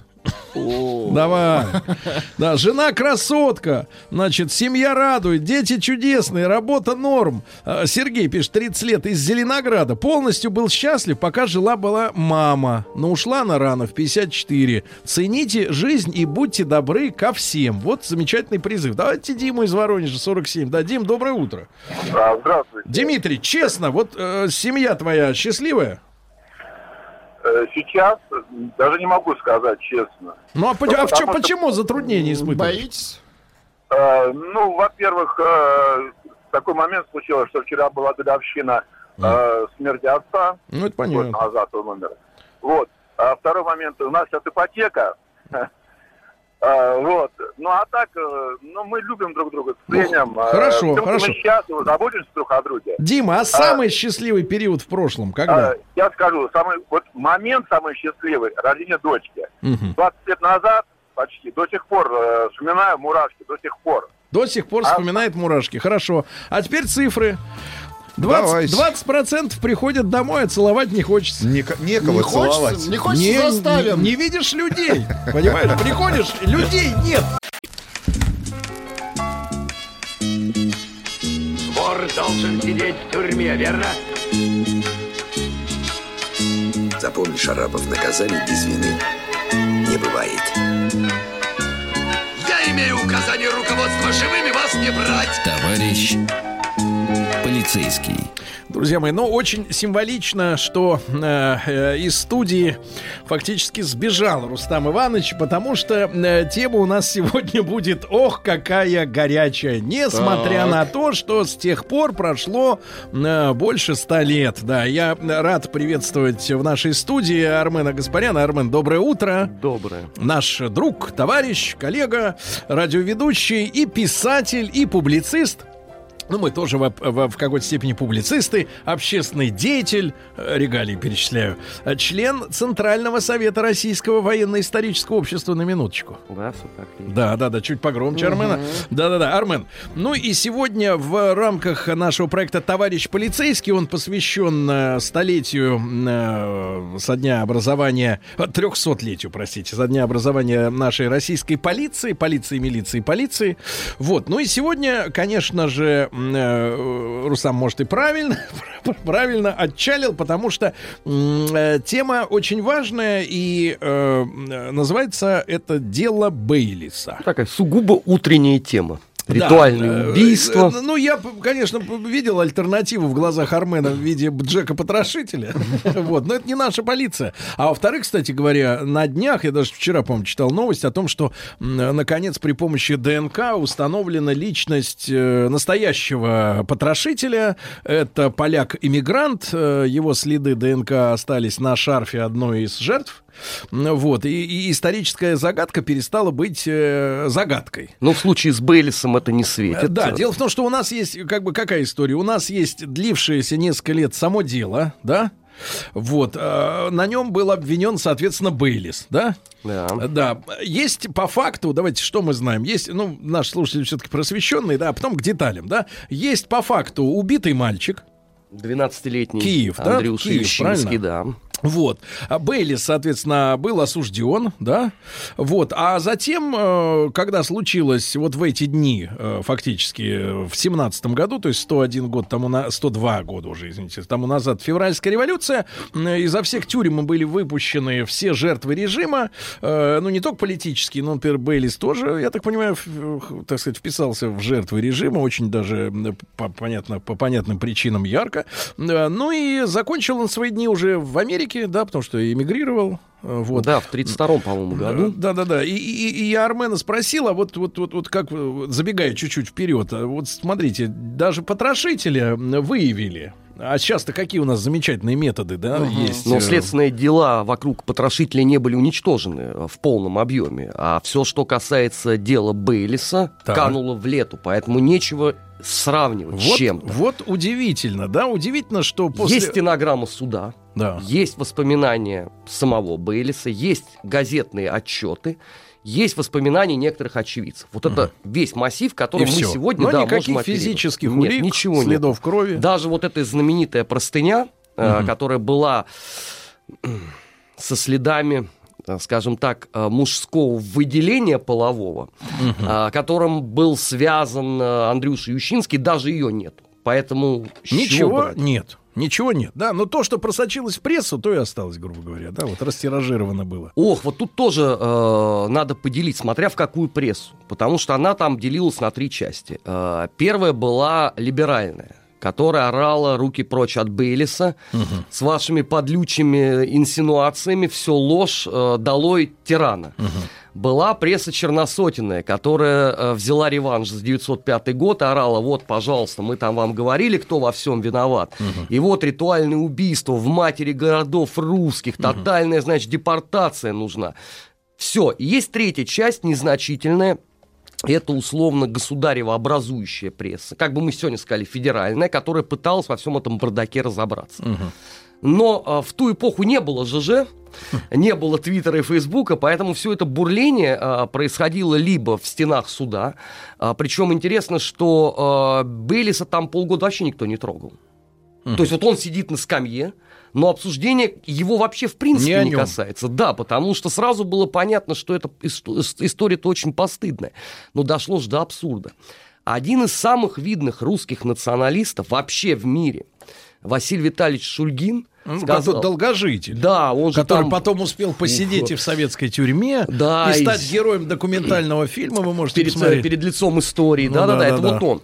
А, вот которого нельзя, в принципе, было бы даже заподозрить в любви к евреям. А, он написал разгромнейшую статью, что надо быть конченным идиотом просто и неврастенником, чтобы поверить, что этот несчастный Бейлис взял, организовал там ритуальное убийство и э, умучил, значит, Андрюшу Ющинского. И нам пытаются таким образом затуманить мозг. Но надо сказать, что все это на тот момент не дало, в принципе, никаких результатов. Потому что общество было, во-первых, настолько подогрето событиями э, 1905 года и предшествующими там э, антиеврейскими погромами. И самое главное, откуда берется дело Бейлиса? Просто за давностью лет многие уже об этом забыли. У него же э, были серьезные очень предыстоки. Как известно, у нас в стране существовала постыдная достаточно черта оседлости для евреев. И как только Государственная Дума... Ну, еще- не для евреев как национальность, а Да. не, не- не принявших грубо Да, да, да, да. Ну, просто чтобы люди понимали, потому что если так сейчас начать объяснять, многие подумают, что речь идет вообще о чем-то другом. Поэтому упрощенно максимально говорим. И вот Царская Дума начинает рассматривать вопрос даже не о ликвидации, вообще как таковой черты оседлости, это произойдет уже после э, февраля 17 а о том, чтобы ее резко сократить. И вот тут вот А возникает неожиданно выпадает фарт. Пропадает 12-летний ребенок в Киеве. Из какой он семьи был? А, Нельзя сказать, что эта семья была счастлива. А, Отец ушел достаточно рано. а, Мать занималась, э, так бы мы сейчас сказали, мелким бизнесом, ну, лавочница условно. И Андрюшу воспитывала его тетя. Она в нем души не чаяла, и сам Андрюша, по воспоминаниям всех, говорил, что тетю он любит больше всего. А, Мальчиком он был достаточно смышленым и мечтал стать священником.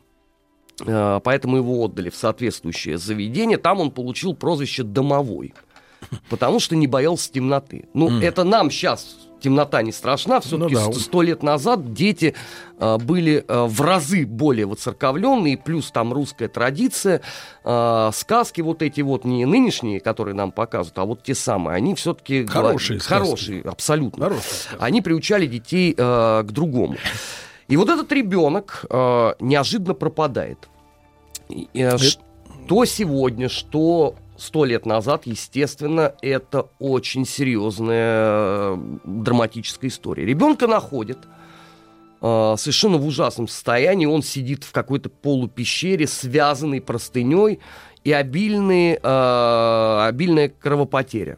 А, Пока полиция начинает спокойно э, разбираться, потому что что такое русская полиция сто лет назад? У нас ведь пришли большевики, и первое, что они сказали, это сборище бездарей, а, тупоголовые городовые, которые Ну, только и началось-то в могли... феврале как раз. Да, За да, ними да, охота да. была А, развязана. Которые только и могли что требовать э, рюмку водки и так далее. Да? Ну Ну, вот э, в параллель тому, о чем мы говорили в начале, со Скотланд-Ярдом. Ну да.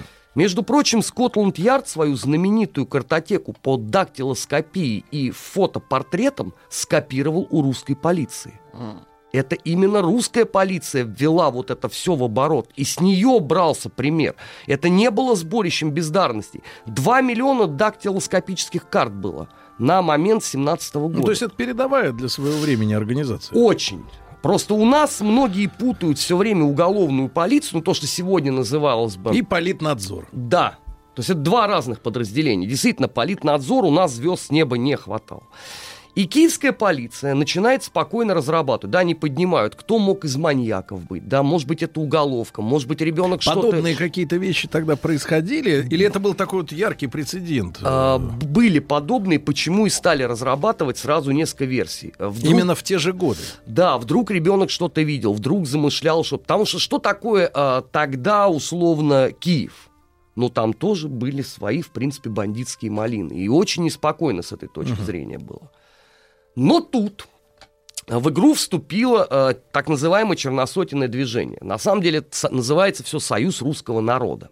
Они первые заголосили о том, что это все, вот, пожалуйста, доказанная вина евреев, сейчас мы обязательно кого-нибудь найдем. И действительно, э, недалеко от этого места располагался завод, где приказчиком был вот тот самый Мендель Бейлис.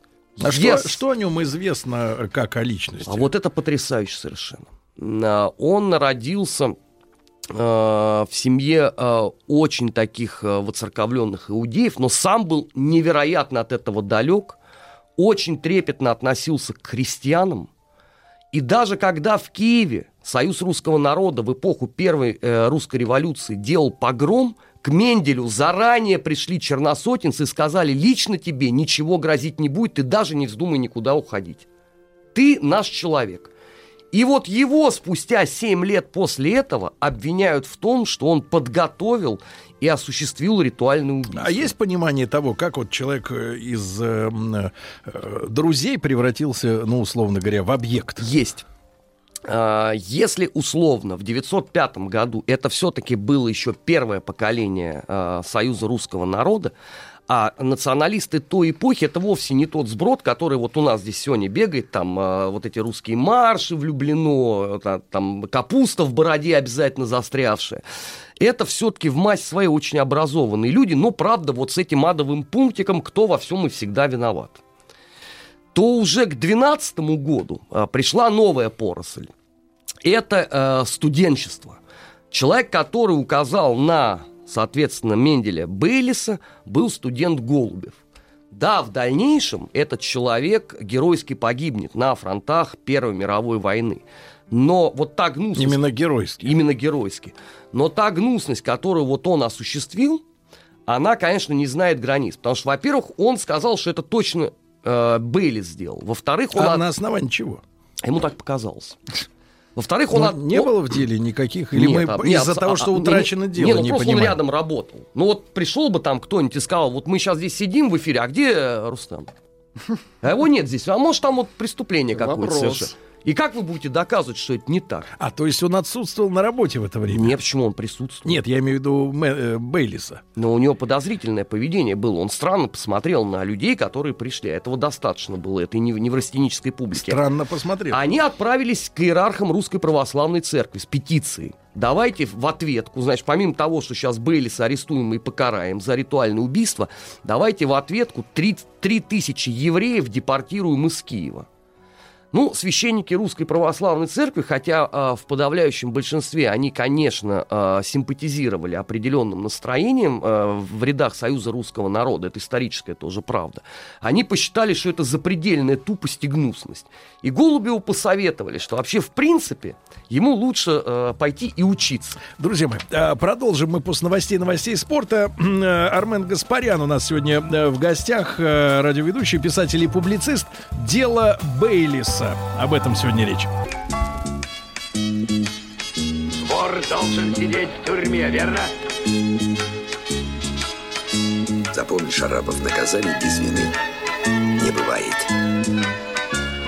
Я имею указание руководства живыми вас не брать. Товарищ полицейский. Друзья мои, итак, э, в нашем цикле «Товарищ полицейский», который э, посвящен 300-летию э, нашей полиции, сегодня радиоведущий, писатель, публицист, общественный деятель и член Центрального совета, на минуточку, Российского военно-исторического общества Армен Гаспарян у нас в гостях в студии. И самое шумное, громкое дело, которое, наверное, освещалось, уголовное дело, освещавшееся в нашей прессе, между между двумя, между двух, да, между двух революций. Это дело Бейлиса. Ну, я думаю, что любой человек маломальски э, интересовавшийся историей своей родины, он это словосочетание хотя бы э, э, слышал и понимает, что Бейлис это не ликер.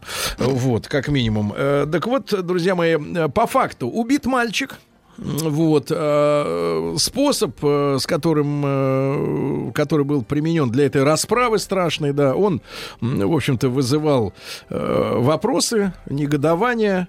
Э, вот появилась версия о том, что это сделал как раз Бейлис, работавший на не- находящейся неподалеку от места преступления фабрике, правильно? Да, все так и есть. А что, Армен, вы рассказали о том, откуда появилась эта версия про Бейлиса, а что говорила полиция? Была ли у полиции какая-то своя версия на тот момент? А, Да, полиция очень быстро а, раскопала, что Андрюша Ющинский заходил в гости. А, В гости к соседскому ребенку, у которого тоже все было не очень просто с семьей. Это семья Веры Чеберяк. А, Как бы мы сейчас бы сказали бы, воровка краденым. Плюс содержательница притона плюс имевшие теснейшие связи с э, киевскими уголовными авторитетами. А дальше начался опрос свидетелей, которые слышали, а, как в квартире шумно бегал ребенок и кричал. И голос это был точно совершенно не ребенок Черебряк. А, Дальше начинается методичный опрос всех возможных. И ее самой. И ее самой. И начинают выплывать очень э, малоприятные э, подробности. Ну, как и всегда, началось все с сущего пустяка. Дети не поделили порох. Они с- э, тоже ровесник, да, тоже лет 12? тоже ровесники. Дети не поделили порох. Слово за слово. И Андрюша Ющинский говорит, что если условно мне сейчас ты не дашь еще немножечко пороха пострелять, то я расскажу всем, кто твоя мама. Якобы ребенок э, Черебряк с ужаса понесся домой, рассказал, туда заманили Андрюшу Ющинского, и ее поддельнички оперативнейшим образом сработали. Полиции не дали докрутить толком это дело, а, потому что министр юстиции Российской империи, господин Щегловитов, сказал, послушайте, для нас очевиден еврейский след. Если мы не дотянем это дело до суда и не докажем, значит, что э, православного ребенка убили евреи, потом скажут, что, соответственно, евреи купили русское правительство. Стали пытаться доказывать вину Бейлиса. Не получилось. Плюс ко всему, в дело вступила русская общественность. Тогда она все-таки была более вменяемой, чем э, сто лет э, назад, сто лет спустя, да, потому что сегодня она у нас только проходимцев каких способна защищать масть свои. Но тогда весь свет русской литературы и культуры встал на защиту Бейлиса. 82 человека подписали письмо, естественно, Ну, к что... примеру, там какие имена? Зинаида Гиппиус, э, Мережковский, Максим Горький. Ну, то есть это очень серьезные фигуры для культуры России того времени. Понятно, что с этим надо было уже считаться. Тем более, что Щегловитов, э, регулярно влезая э, в расследование дела, и общаясь с сыщиками, он понимал, что нельзя притянуть Бейлиса ну вообще никак. Ни единой косвенной улики, ну помимо того, что он еврей, не существует. А у него остались у Щегловитова какие-то воспоминания потом? Ну, А. вот вообще у участников этого процесса? Почти нет.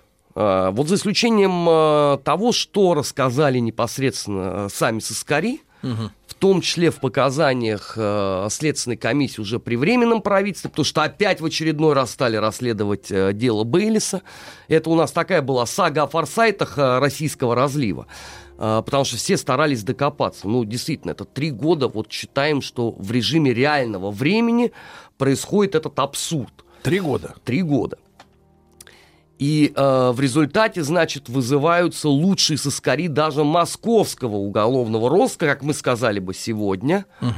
Они отправляются на Украину, ну тогда это Малороссия, в Киев, еще раз прочитывают все следственные мероприятия, произведенные, допрос свидетелей,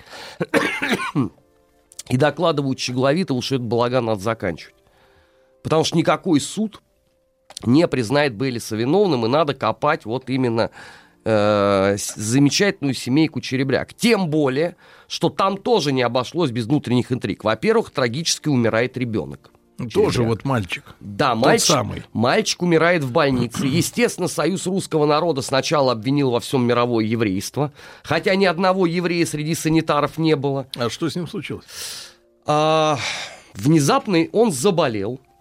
И по версии Союза русского народа он был отравлен пирожным, которым действительно его кормили. Но, внимание, кормили пирожным его московские сыскари. И последнее, что нужно было делать, это убивать этого ребенка. Тем более, что ребенок давал-то как раз совершенно другие показания. Его допрашивали. Его допрашивали. А, И он перед смертью э, в бреду все время повторял «Андрюша, Андрюша, стреляй». Стреляй. Имел в виду, ви- видимо, вот это ружье. А, Ну, маленькое вот это вот ружье, вот эти пистончики, да, пороховые. тогда. детское? Ну, детское ружьишко.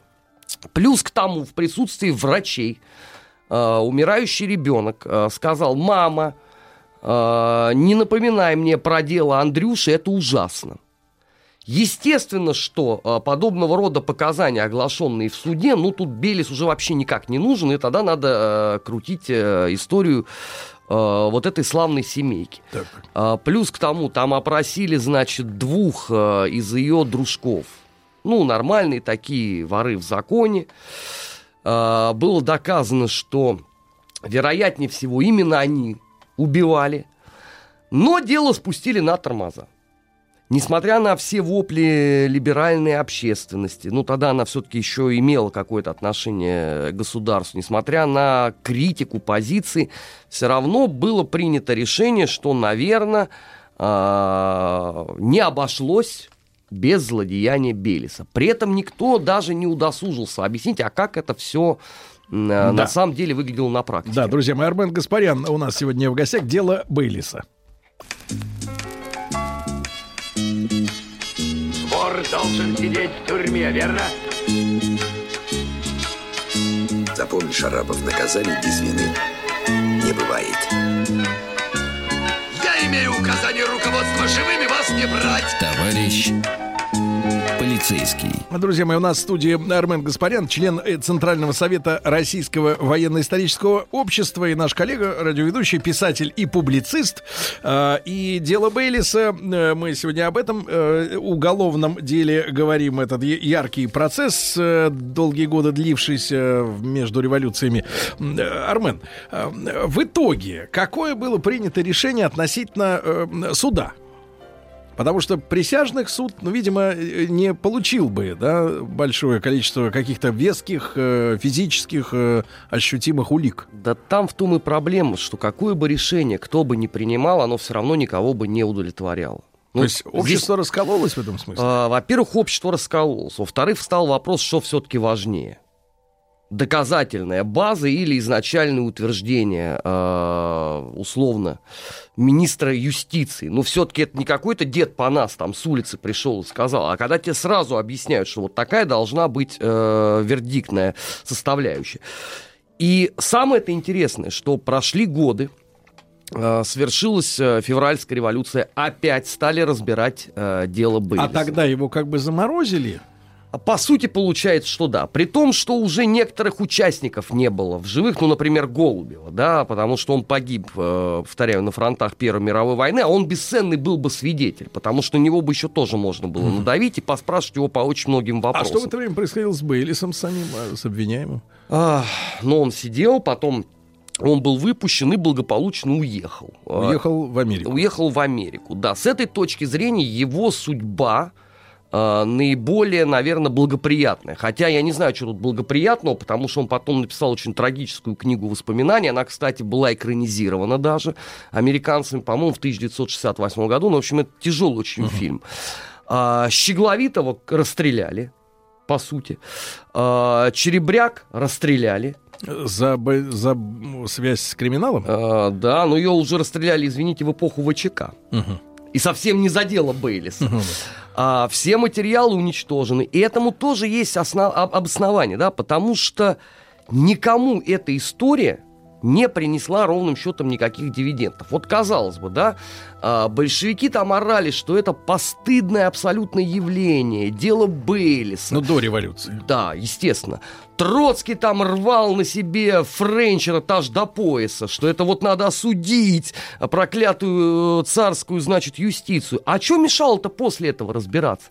Но выяснилось, что подавляющее большинство защитников Бейлиса, вот этот весь свет русской интеллигенции, он весь поголовно оказался контрреволюционным.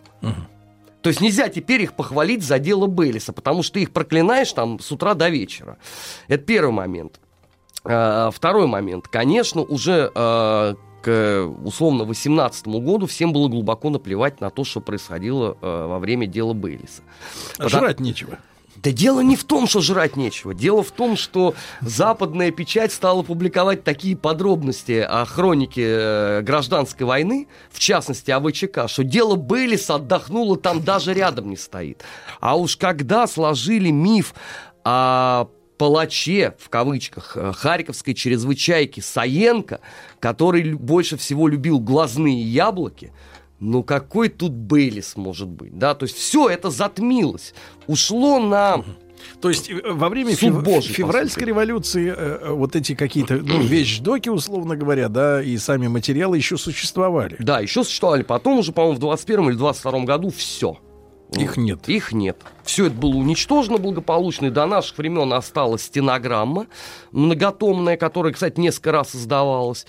А, есть воспоминания многих людей, которые участвовали в этом процессе. Есть замечательные отчеты э, какой угодно вам печати. Санкт-Петербургской, угу. Московской, Киевской. Ну, что об писала вся страна. Никаких воспоминаний именно следственной бригады не осталось? Нет, они писали. Аркадий Кашко, э, вот в частности, московский сыскарь. Это он... спецбригада. Да, это вот как раз та самая бригада, которая поехала смотреть. Вот они оставили воспоминания о том, что это был... Но все эти воспоминания как раз ровно о том и есть. Ребята, ну послушайте, какой ритуальный убийство? У нас заслуженных людей зачем позвали из Москвы в Киев, чтобы мы вот эту чушь э, сидели, читали. Ну и осталась эта куча рапортов Щегловитову о том, что хватит морочить людям голову. Но самое это паразитное, что уже в наше время, в 21 веке, конкретно в 2009 году, этой ахинеи дали вторую жизнь. Опять нашелся мудрый человек, в кавычках, который написал целую книгу э, про то, что след кровавой руки Бейлиса все-таки доказан. И основывался он, что самое потрясающее, на первоначальных утверждениях все того же Голубева.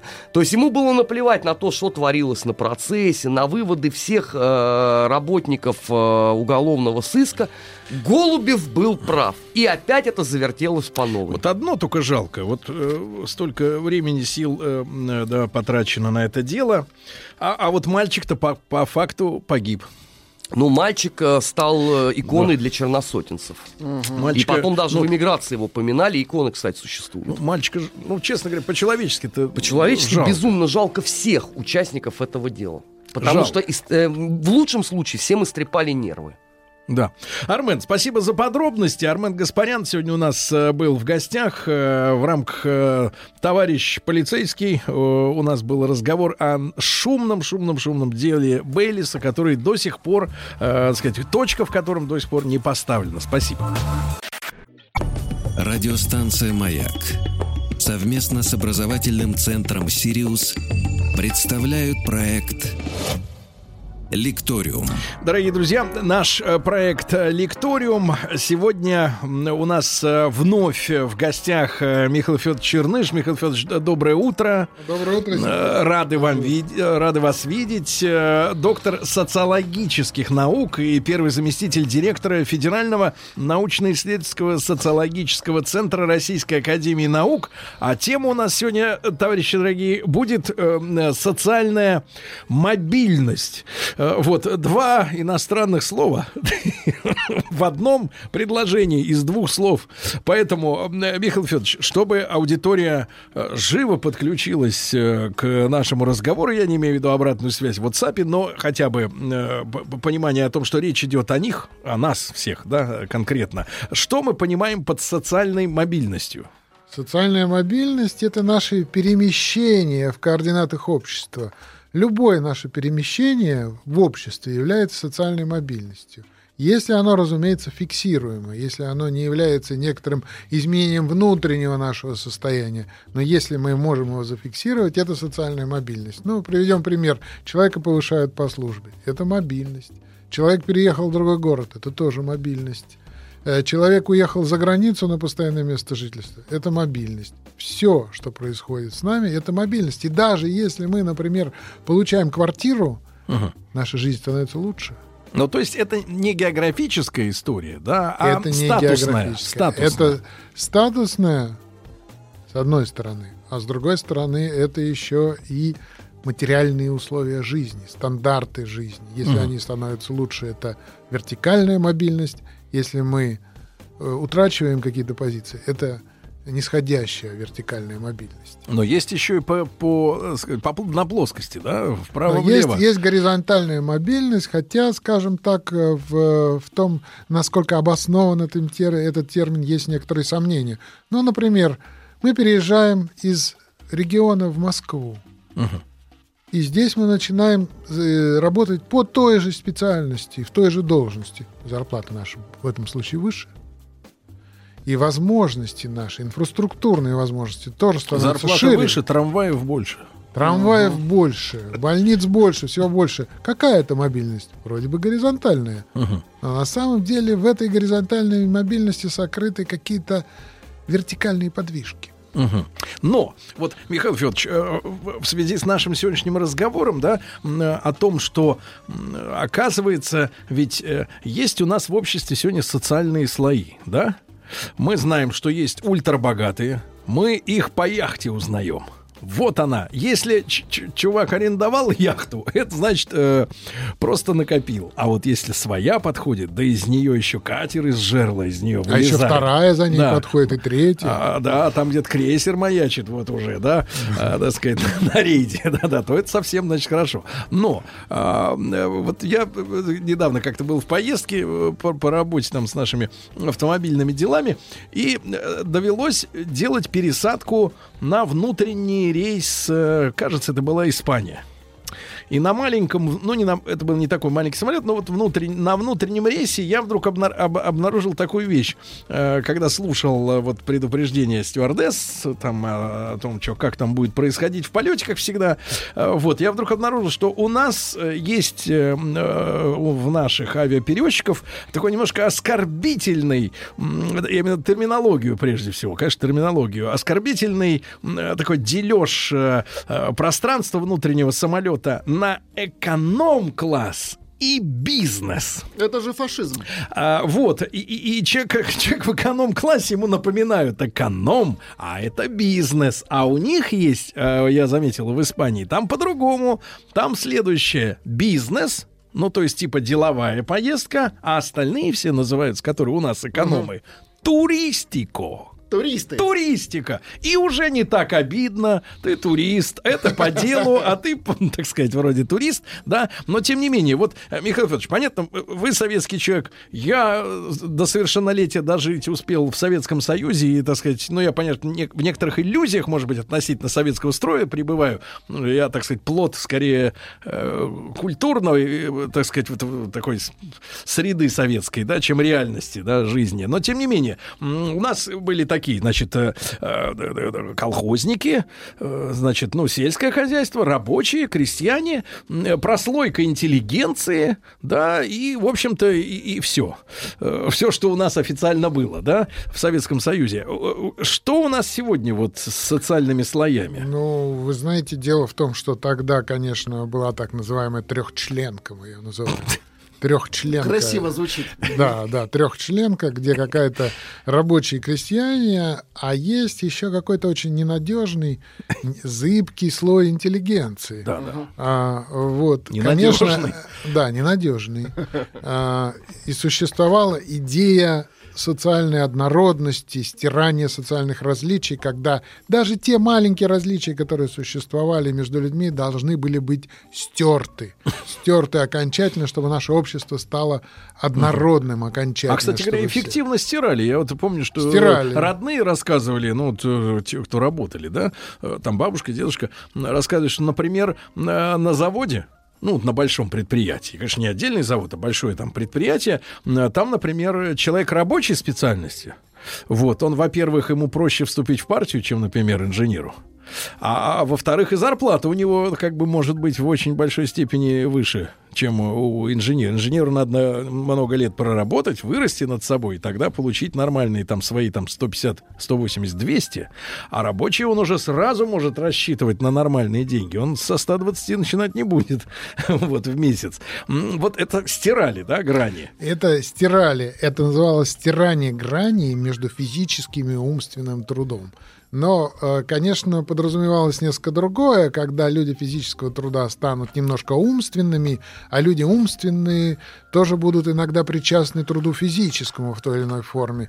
То есть стирание, безусловно, предполагалось той системой, но одно дело доктрина, да, та- так как она декларировалась властями в те времена, а другое дело реальность. А эта реальность заключалась в том, что была еще номенклатура, были люди особые, которые ездили на черных Волгах, на чайках. Мы видели с вами черные чайки? Э, Чайки уже Очень реже, а вот Волги достаточно часто, да. Да, да, да. Вообще простому смертному её и не черный. продавали. Что такое черный цвет? Это цвет власти. Это всегда цвет власти. Не случайно все вот эти вот роскошные, дорогие Гелендвагены черного цвета. Потому что они проецируют вовне идею власти этого человека над окружающим миром. И вот эти черные чайки скользили по нашему Отечеству, а в этих чайках, которые называли, кстати говоря, членовозами, Да-да-да. да, были члены. Члены разного рода со- Комитетов. комитетов, сообществ, райкомов, обкомов, политбюро и прочих, э, и прочих организаций, э, которые, конечно, имели определенные привилегии и назывались номенклатурой. Э, Обеспечивались они несколько иначе, чем обыкновенный гражданин, даже рабочий, если он работал на большом предприятии и получал высокую зарплату, потому что они имели то, чего рабочий никогда не мог получить, а именно доступ, ну, например, к импортным зарубежным благам. Мы помним с вами, что люди, которые ездили за границу, опять же, не всегда это бывало просто так. Иногда это бывало по блату. Иногда это было через особые элитные учебные заведения, такие как МГИМО там, или РУДН, или еще что-то в этом роде. Эти люди получали не рубли, они получали чеки. Чеки внешпосыл торга. И на эти чеки внешпосыл торга они могли покупать совсем другие вещи, тем, чем те, которые продавались в советских магазинах. Вот неравенство существовало, оно прикрывалось этой моделью, о которой мы с вами говорили. И существовали особые потоки мобильности, о которых вы, кстати говоря, сказали. И этот поток мобильности заключался в том, что для того, чтобы туда войти, в эту категорию небожителей, надо было делать партийную карьеру. Да. Надо Я- было, как там в одном советском фильме говорилось, Проявить а теперь характер». вас начали продвигать по профсоюзной линии. Вот так вот по профсоюзной или по какой-то линии начали человека продвигать, смотришь, а у него уже э, какой-то привилегированный доступ или возможность купить автомобиль. Автомобиль надо было стоять, чтобы купить Да-да-да. автомобиль, надо было стоять долго. Михаил Федорович, ну вот смотрите, затем мы э, не без участия, как говорят отдельные специалисты, как раз номенклатуры, которая очень сильно напугалась э, м, из-за перестройки и особенно выборов э, в Верховный Совет 89 года, и многие не прошли, они поняли, что так вот автоматом как-то не получится. И некоторые вот специалисты поговаривают, что номенклатура дел- сделала ставку на Ельцина, чтобы свалить Горбачева. Вот, не предполагая, что все это приведет, ну вот, в общем-то, к той геополитической драме, а может и предполагая, кто их знает. Ведь пофамильно-то никого нет, то есть есть как некая номенклатура, вот, а как эти люди выглядят и как их э, имена, никто же не знает отдельно. Вот, но тем не менее, значит, э, Союз ушел, Вот, а, соответственно, мы рассчитывали, ну, всерьез, я смотрю, не только мы там совсем молодежь, но и люди э, солидного возраста, уже, наверное, лет 30. Вот, они на что-то надеялись, у них были надежды. Э, те, которые, мне кажется, в меньшей степени надеялись, они как раз быстрее зас- засучили руками и, соответственно, побежали организовывать э, ваучерные фонды и прочие вот эти прекрасные организации, скупать ваучеры. Ну Вот, были кооператоры, да, соответственно, были бандиты, вот, э, жрицы любви, вот, и там, и, и там на- начался такой э, раскардаш э, с социальными слоями, потому что те, которые прежде м, сидели, может быть, хаяли на кухне советскую власть, но работали в НИИ, они, соответственно, упали на самое днище, и многие из них вынуждены были становиться челноками, да, вот, э, пенсионеры тоже провалились. Ну, масса-масса. Вообще говорят, что это была одна из крупнейших в истории э, расправ над средним классом. То есть огромно, миллионы, миллионы человек, актеры. миллионы Мгм. человек потеряли свой статус среднего класса, да, и наоборот другие люди, э, у которых была хватка, так сказать, силы, прежде всего, наверное, моральные, чем физические, но у спортсменов еще и физические, вот эти люди, наоборот, так сказать, пошли наверх, и вот эти весы качнулись, да, и, соответственно, кто был никем, тот станет всем опять, как э, в семнадцатом году, да, по большому счету. Но, Михаил Федорович, ну вот этот процесс, он длительный, я понимаю, что очень непросто э, фиксировать то, что вот сейчас, да, ну вообще вот в, в принципе надо сначала на- лучше обернуться, да, но тем не менее вот э, сегодня по каким критериям наше общество вот э, на эти слои, слои социальные, да, э, делится, что мы возьмем за мерило социального слоя? Ну, во-первых, я скажу, что то, что происходило в прошлом, только на первый взгляд э, представлялось хаосом. Это был далеко не хаос, это было перераспределение ресурсов. Э, Та же самая номенклатура в нем активно поучаствовала, чему есть немало доказательств. Многие из них стали обладателями ресурсов и активов, которые теперь уже находятся в их собственности и с которыми не обязательно расставаться на завтра, после того, как тебя сняли с поста, там, условно говоря, э, генерального секретаря или секретаря райкома. Теперь ты являешься полноценным обладателем, собственником, настоящим буржуа, капиталистом, э, который, а право собственности в капиталистическом обществе священно Охраняется законом. охраняется законом, да. И таким образом ты превращаешься из э, проводника коммунистической идеи, из защитника нашего коммунистического завтра, ты превращаешься в... э, В капиталиста. Капиталиста, Нет, да. хозяина завтра. Хозяина, да. Хозяина Из завтра. Капиталиста. хозяина. Да. Собственно, что мы и наблюдаем, как эти активы расползлись активным образом и присвоены довольно многими людьми. Понятно, что вот те люди, которые находились внизу, не имели возможности реально принимать участие в дележе этих кусков собственности. Никто не получил ничего. Это и есть социальная мобильность. Для одних она была восходящая, для других была нисходящая. Не, ну были ваучеры еще, не совсем ничего. Ваучеры, на которые можно было купить минимум две «Волги», а иногда и три, и да, четыре, да. Но, да, такие маленькие, игрушечные, конечно, там, потому что больших на них не купишь. Вот, понятно, что ваучеры эти, собственно, крайне редко шли в дело. Иногда шли, да.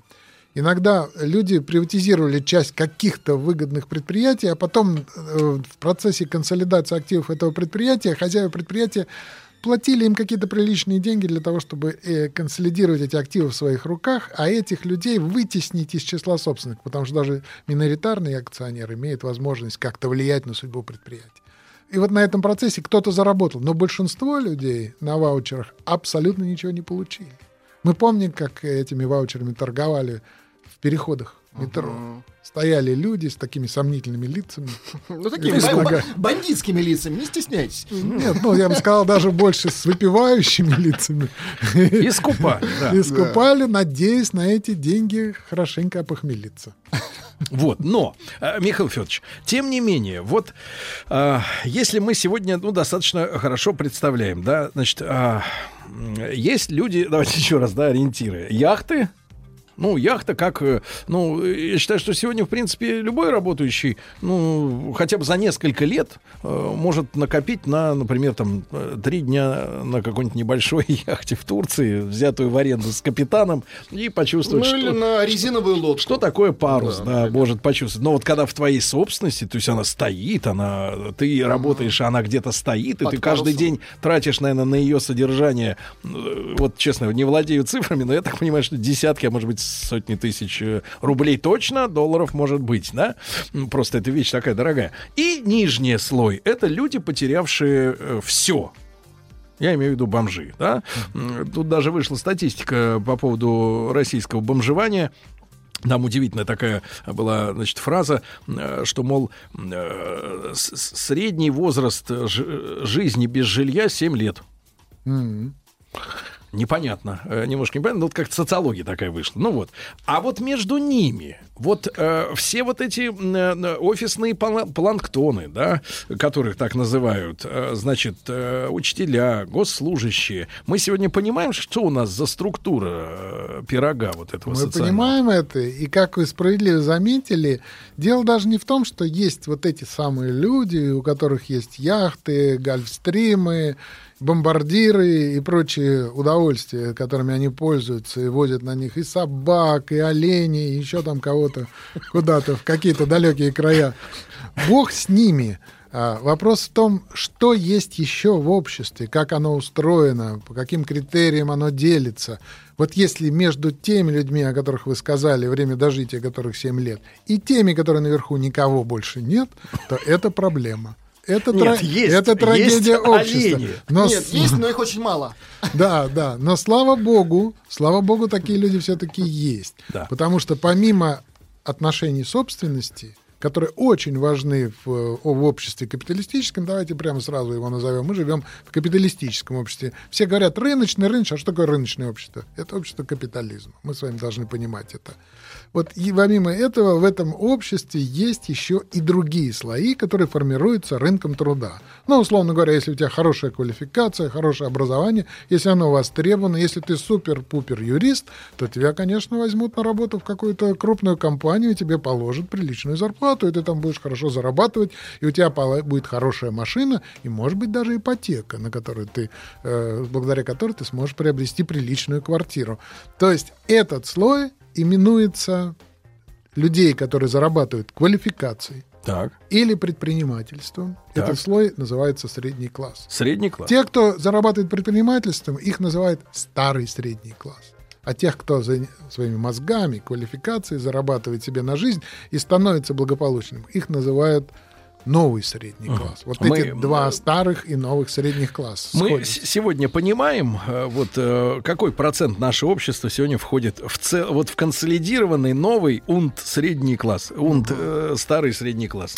Проблема в том, что этот так называемый средний класс, на котором сконцентрировано все наше внимание, потому что от него зависит будущее нашего общества, потому что в нем все наши надежды, Мгм. вот, э, ну не в тех же, И которые мечты. там наверху, какие там надежды в них. Так. Или на тех, кто внизу. Внизу там вообще никаких надежд нет, а одно Оставь только- надежду всяк Да, сюда да, спустившийся. только одно А, Михаил Федорович, повесим загадку. Э, Сейчас Да. как раз новости, новости спорта, а потом поговорим, сколько же э, э, тех людей, на которых э, сконцентрячилось, как некоторые говорят, все надежды передового человечества. Радиостанция «Маяк» совместно с образовательным центром «Сириус» представляют проект «Лекториум».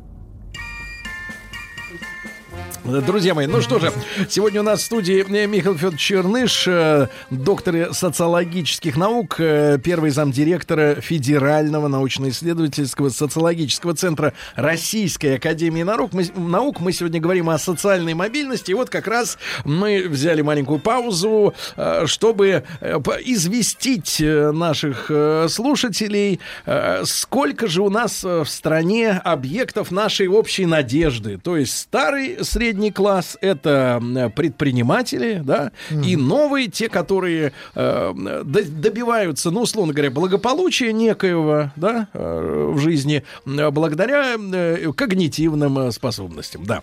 Э, Михаил Федорович, так вот, э, есть цифры такие примерно. Ну, э, давайте сначала доопределим эту Да. социальную группу. Во-первых, это, конечно, люди, у которых есть квалификация.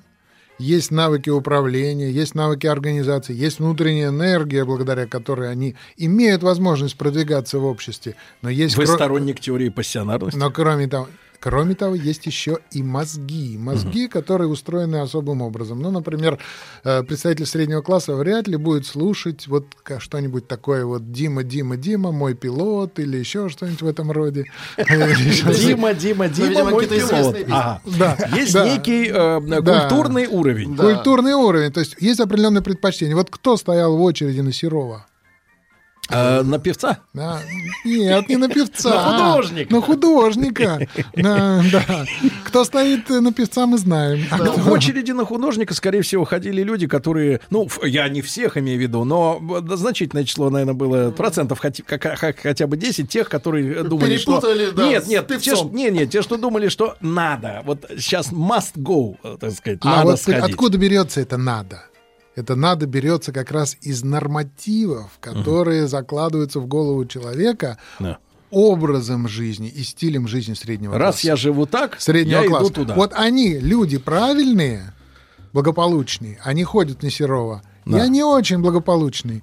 Но если я пойду на Серова, я Всё буду изменится. ближе к ним. Я стану ближе к ним. Вот эти вот культурные приложения. Интересно, что в Англии, э, когда, наконец, объявили критерии вхождения в средний класс и разместили некоторый тест в интернете, по которому ты мог определить средний класс или нет, количество людей, посещающих концерты классической музыки, выросло на порядок. Мгм. Ну, это как из серии Да. люди дома держат книги, чтобы было Да, да, впечатление, да, да, что да, они читают их. Мы понимаем, что это все не случайно. Мы иногда над этим смеемся. Это господин де Журден какой-то, мещанин во дворянстве и Мгм. прочие вещи. Более А, того, даже у женщин, которые, Да. собственно говоря, может быть, связывают себя не столько с самореализацией, как обладательница супер э, мозгов и бизнес-хватки, а просто хочет в том круге быть. Сейчас вот вчера новость была. э, Новая пластическая процедура, ну там специальные инъекции и процедуры, э, Rich Girl Face. То есть да, специальное да, да, лицо да. богатой Rich Girl женщины. Face. Помните людоедка Элочка, которая там журналы всякие читала, и тоже, она же тоже куда-то стремилась. Да. Не случайно же она шанхайского барса навешивала на свои плечи, хрупкие.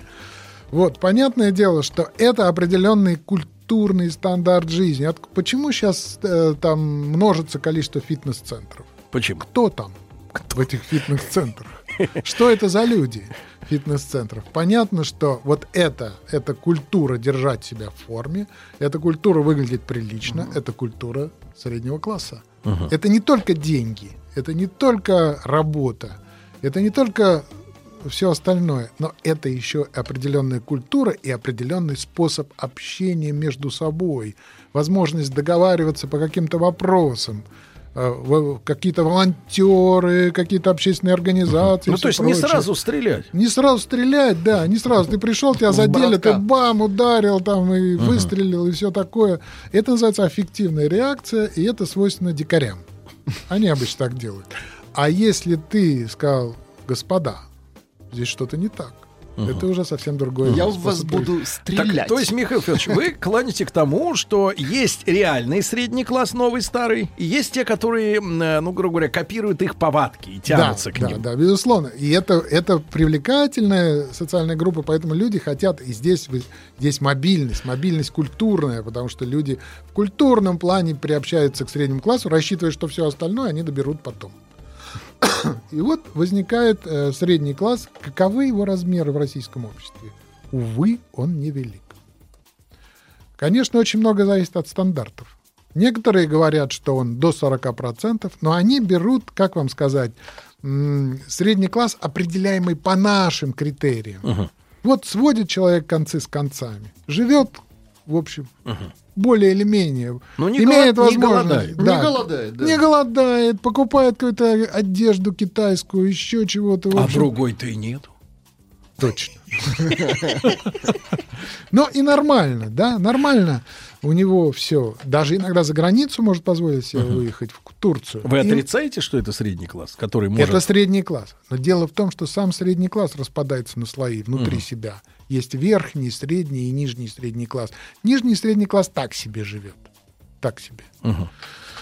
Вот. И поэтому у нас, конечно, тоже этот средний класс распался, но размеры его, если мы возьмем вот общую дискуссию по проблемам среднего класса в профессиональной среде, то мы увидим, что 20% красная цена. 20. 20. 20%, а сейчас еще меньше по той причине, что ситуация не способствует Мгм. увеличению размеров среднего класса в российском обществе. Средний класс очень зависим от того, что происходит в экономике.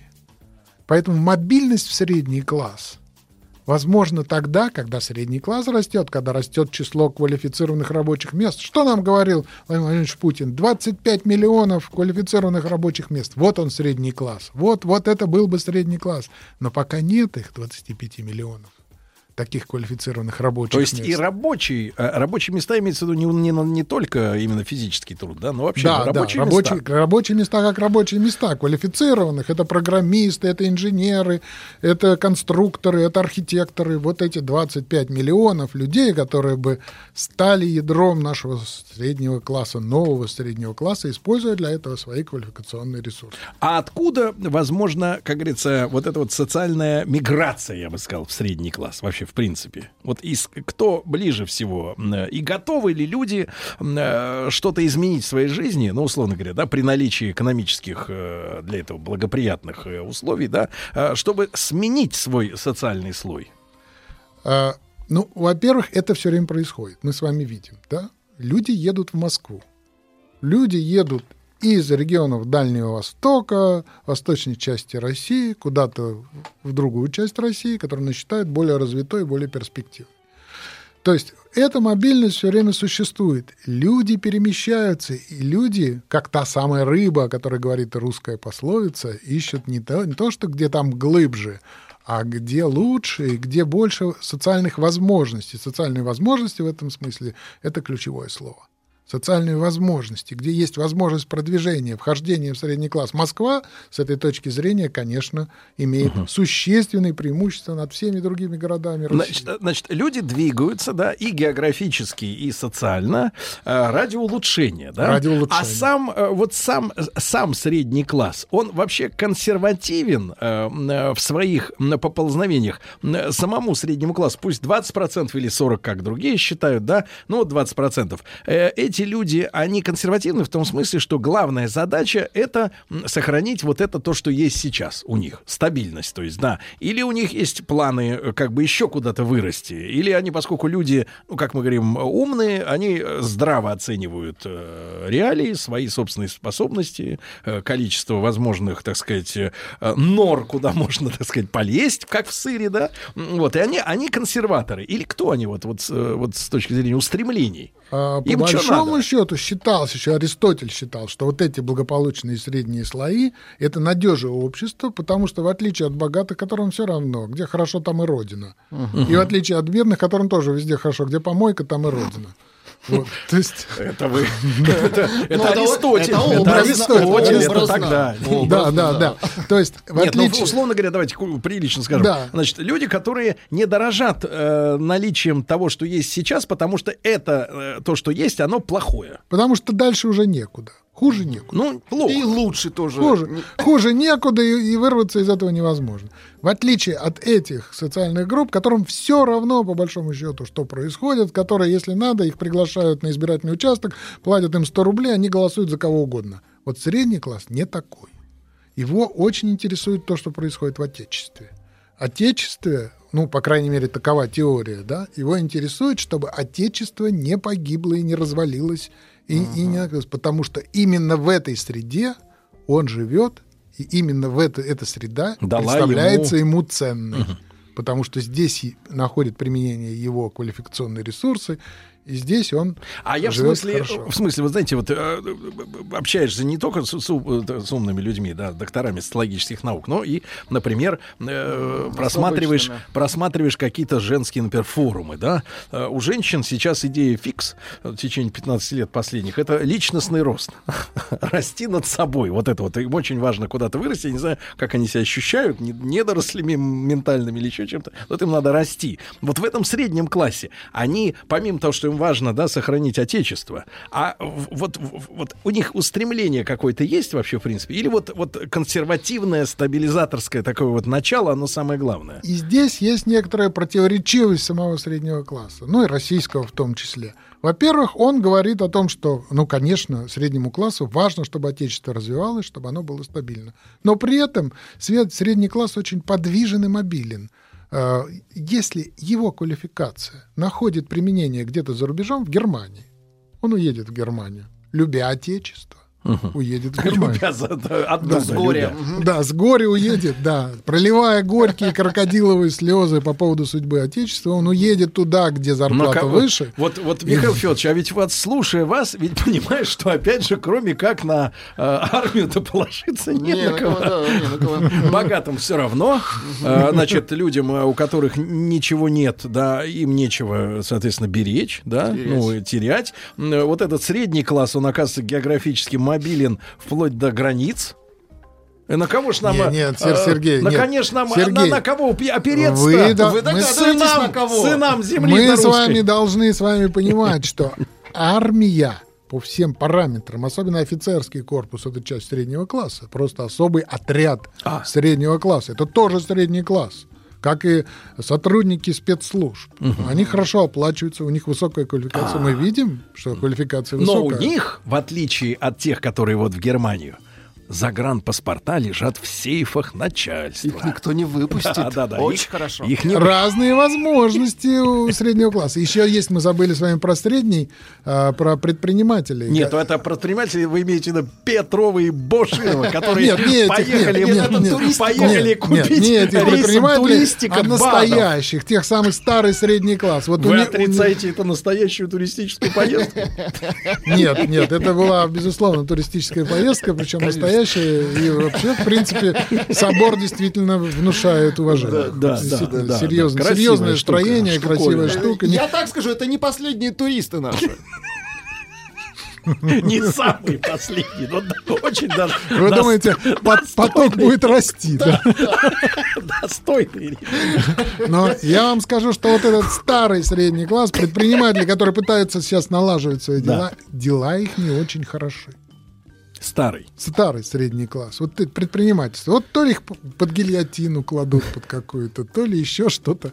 Ну, в общем, одним словом, статистика не очень хороша. У нас мало средних и малых предпринимателей. Мало. Среда не способствует их взращиванию. А между прочим, это очень хорошая фертильная среда, в которой взращиваются люди, обладающие энергией и мозгами. У нас не происходит этого. Тогда, значит, Михаил Федорович, э, э, это с этим мы как бы более-менее в рамках э, времени отведенного разобрались.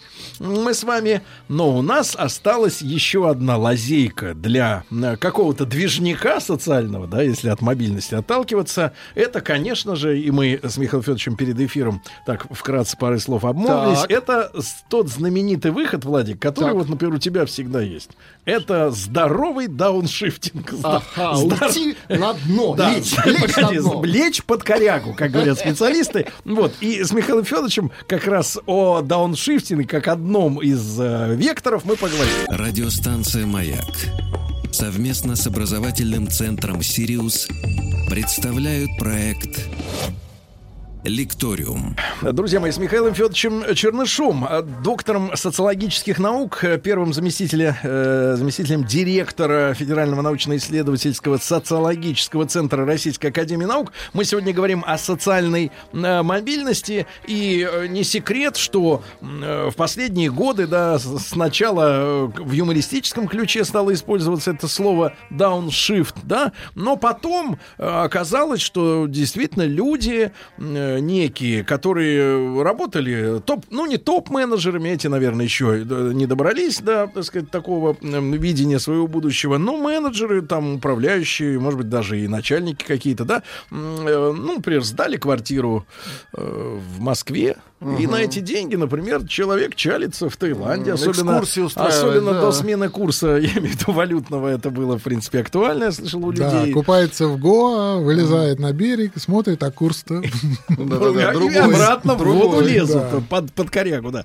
Михаил Федорович, а какой процент у нас так называемых дауншифтеров? Ну, вообще говоря, измерить их число невозможно, потому что это, как вам сказать, э, категория, которую очень трудно определить и квалифицировать. Вот что это за человек такой? А почему ее трудно определить и квалифицировать? Потому что дауншифтер — это человек, который ориентируется на внутренние, заданные только им координаты движения. То есть он себе планку поставил, а потом и ее он- сам и снизил. он, он там снижает, повышает какие-то планки. Вот для него мобильность — это то, что происходит внутри него, и со- согласуясь с тем, что происходит мимо, он передвигается в координатах социальной структуры. То есть это человек, которого очень трудно учесть таким образом. Вот э, человек работал каким-то топ-менеджером, а потом ушел каким-нибудь охотником э, куда-нибудь э, в Сибирь. За скальпами. За скальп, да. А спрашивается, а что с ним произошло? Это что, какая-то жизненная травма, он потерял близких или что-то? Нет. Да. Нет, он просто понял, что его тянет к природе. Мгм. Что это и есть истинное приложение сил для него. Для него. И, И поэтому он пишет э, в соцсетях, я Да. начал жить. я завалил оленя, да, и радостно показывает рога какие-то, там, э, какого он оленя завалил или еще что-то в этом роде. И он начал жить. Но в этом случае для нас, с точки зрения, скажем, внешнего наблюдателя, его, э, его статус Его понизился. рядом нет. Его, да, он, его статус понизился, он уехал, он ушел, он оставил нас, и он теперь занимается непонятно чем. Вот, поэтому учесть таких Но людей хотя, бы, невозможно. но хотя бы какие-то вот э, наметки. Ну, по крайней мере, э, э, наши коллеги, которые изучают так называемую возвратную миграцию. То, есть, сначала человек поехал в крупный город, Да, а поехал потом... в крупный город, в Москву, здесь поболтался, увидел, понял, заработал каких-то денег, потом плюнул все и сказал, что нет, жизни в этом городе нет.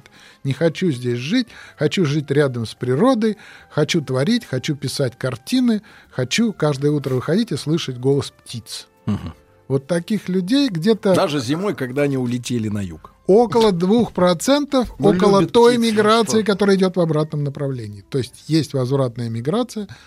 Она, как правило, тоже особая, потому что люди, которые возвращаются туда, в село или в малый город или еще куда-то, они возвращаются все равно, сохраняя свои связи с большим городом и пытаясь использовать его ресурсы. То есть они такие помещики, что ли да, как у, у Толстого, там, поехали, сели в коляску, поехали в Москву, сели в коляску, поехали в имение. Вот это совершенно новый тип а, людей, которые вот таким образом живут, что называется, на два дома, но предпочитают большую часть жизни жить вдали от большого города. Михаил Федорович, а если мы говорим о горизонтальной социальной мобильности, да, не обязательно, чтобы как бы это вот улучшать на порядок там или в два раза, ну или ощутимо в полтора э, свой там материальный уровень, статус. А о чем может идти речь, когда вот говорим о мобильных перемещениях, э, в, так сказать, вправо-влево? Ну, видите ли, вообще горизонтальная мобильность проблематичный термин, потому что всегда, когда есть некоторый горизонт, мы идем к горизонту. Зачем мы идем к горизонту в пустыне? Для того, чтобы найти какой-то оазис, правильно? Для того, чтобы найти оазис и оттуда испить водицы. То есть человек М, просто да. пробует, э, где есть лаз наверх. Да, и где есть лаз наверх, а во-вторых, иногда это бывает то, что мы называем избежанием э, нарастающих опасностей. Например, в городе закрываются предприятия, город начинает вымирать, и ты изыскиваешь точно такую же должность в другом городе, который более Ну, перспективен. это выживание, да. Да, то есть ты предупредил свою нисходящую мобильность, и эту нисходящую мобильность предупредив, ты совершил горизонтальную мобильность. Вроде ничего особенного, ты просто переместился горизонтально, а на самом деле ты подумал о своем будущем, о том, что тебя ждет. Вот. Мгм. Ну и теоретический вопрос, Михаил Федорович. Помните, у нас, э, ну как помните, вы тоже не помните, но знаете, э, в Российской империи был табель о рангах, да, Э, Пушкин у нас там тоже перемещался как-то там, хотел бы. Камер-юнкером был, да. Да, да. Вот в принципе, в целом, эм, вот сословность, я не имею в виду там, кре- там крепостные и так далее, но вот какая-то, как, например, в Китае социальный рейтинг, да? Рейтинг приличного человека, у которого перед которым открываются или не открываются двери, да, к кредиту, к образованию детей. Это нас так. тоже ждет. Это, А. будет- это называется цифровизация. Да-да-да. Вот вы так вот прямо ошарашили. Да, да, да, именно это и называется Толпс. цифровизация. А, как вы думаете, это будет э, способствовать вот мобилизации внутренних сил человека? Часто он как бы вот хочешь расту над собой, а хочу дауншифтингом заниматься, а так вот тебе вот э, этот пропишут код.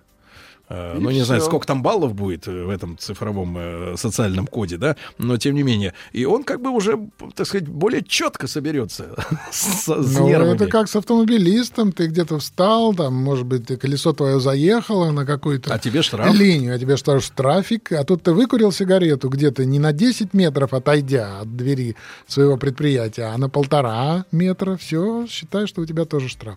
Когда мы ожидаем э, наступления вот такой эры социальной оценки? Эта эра идет, но это все-таки не совсем связано с сословностью. Сословность — это некоторые, как мы говорим, прирожденные, аскриптивные характеристики, которые человеку свойственны. Например, если ты князь, и сын твой Мгм. князь, Да. он родился, он уже князь, там, зачислен внук был офицером в Преображенский полк, прям он Да. рожден, он еще там в пеленках, а он уже офицер Преображенского полка. Вот это и есть сословность. Сословности как таковой у нас в таком старом архаичном смысле пока нет.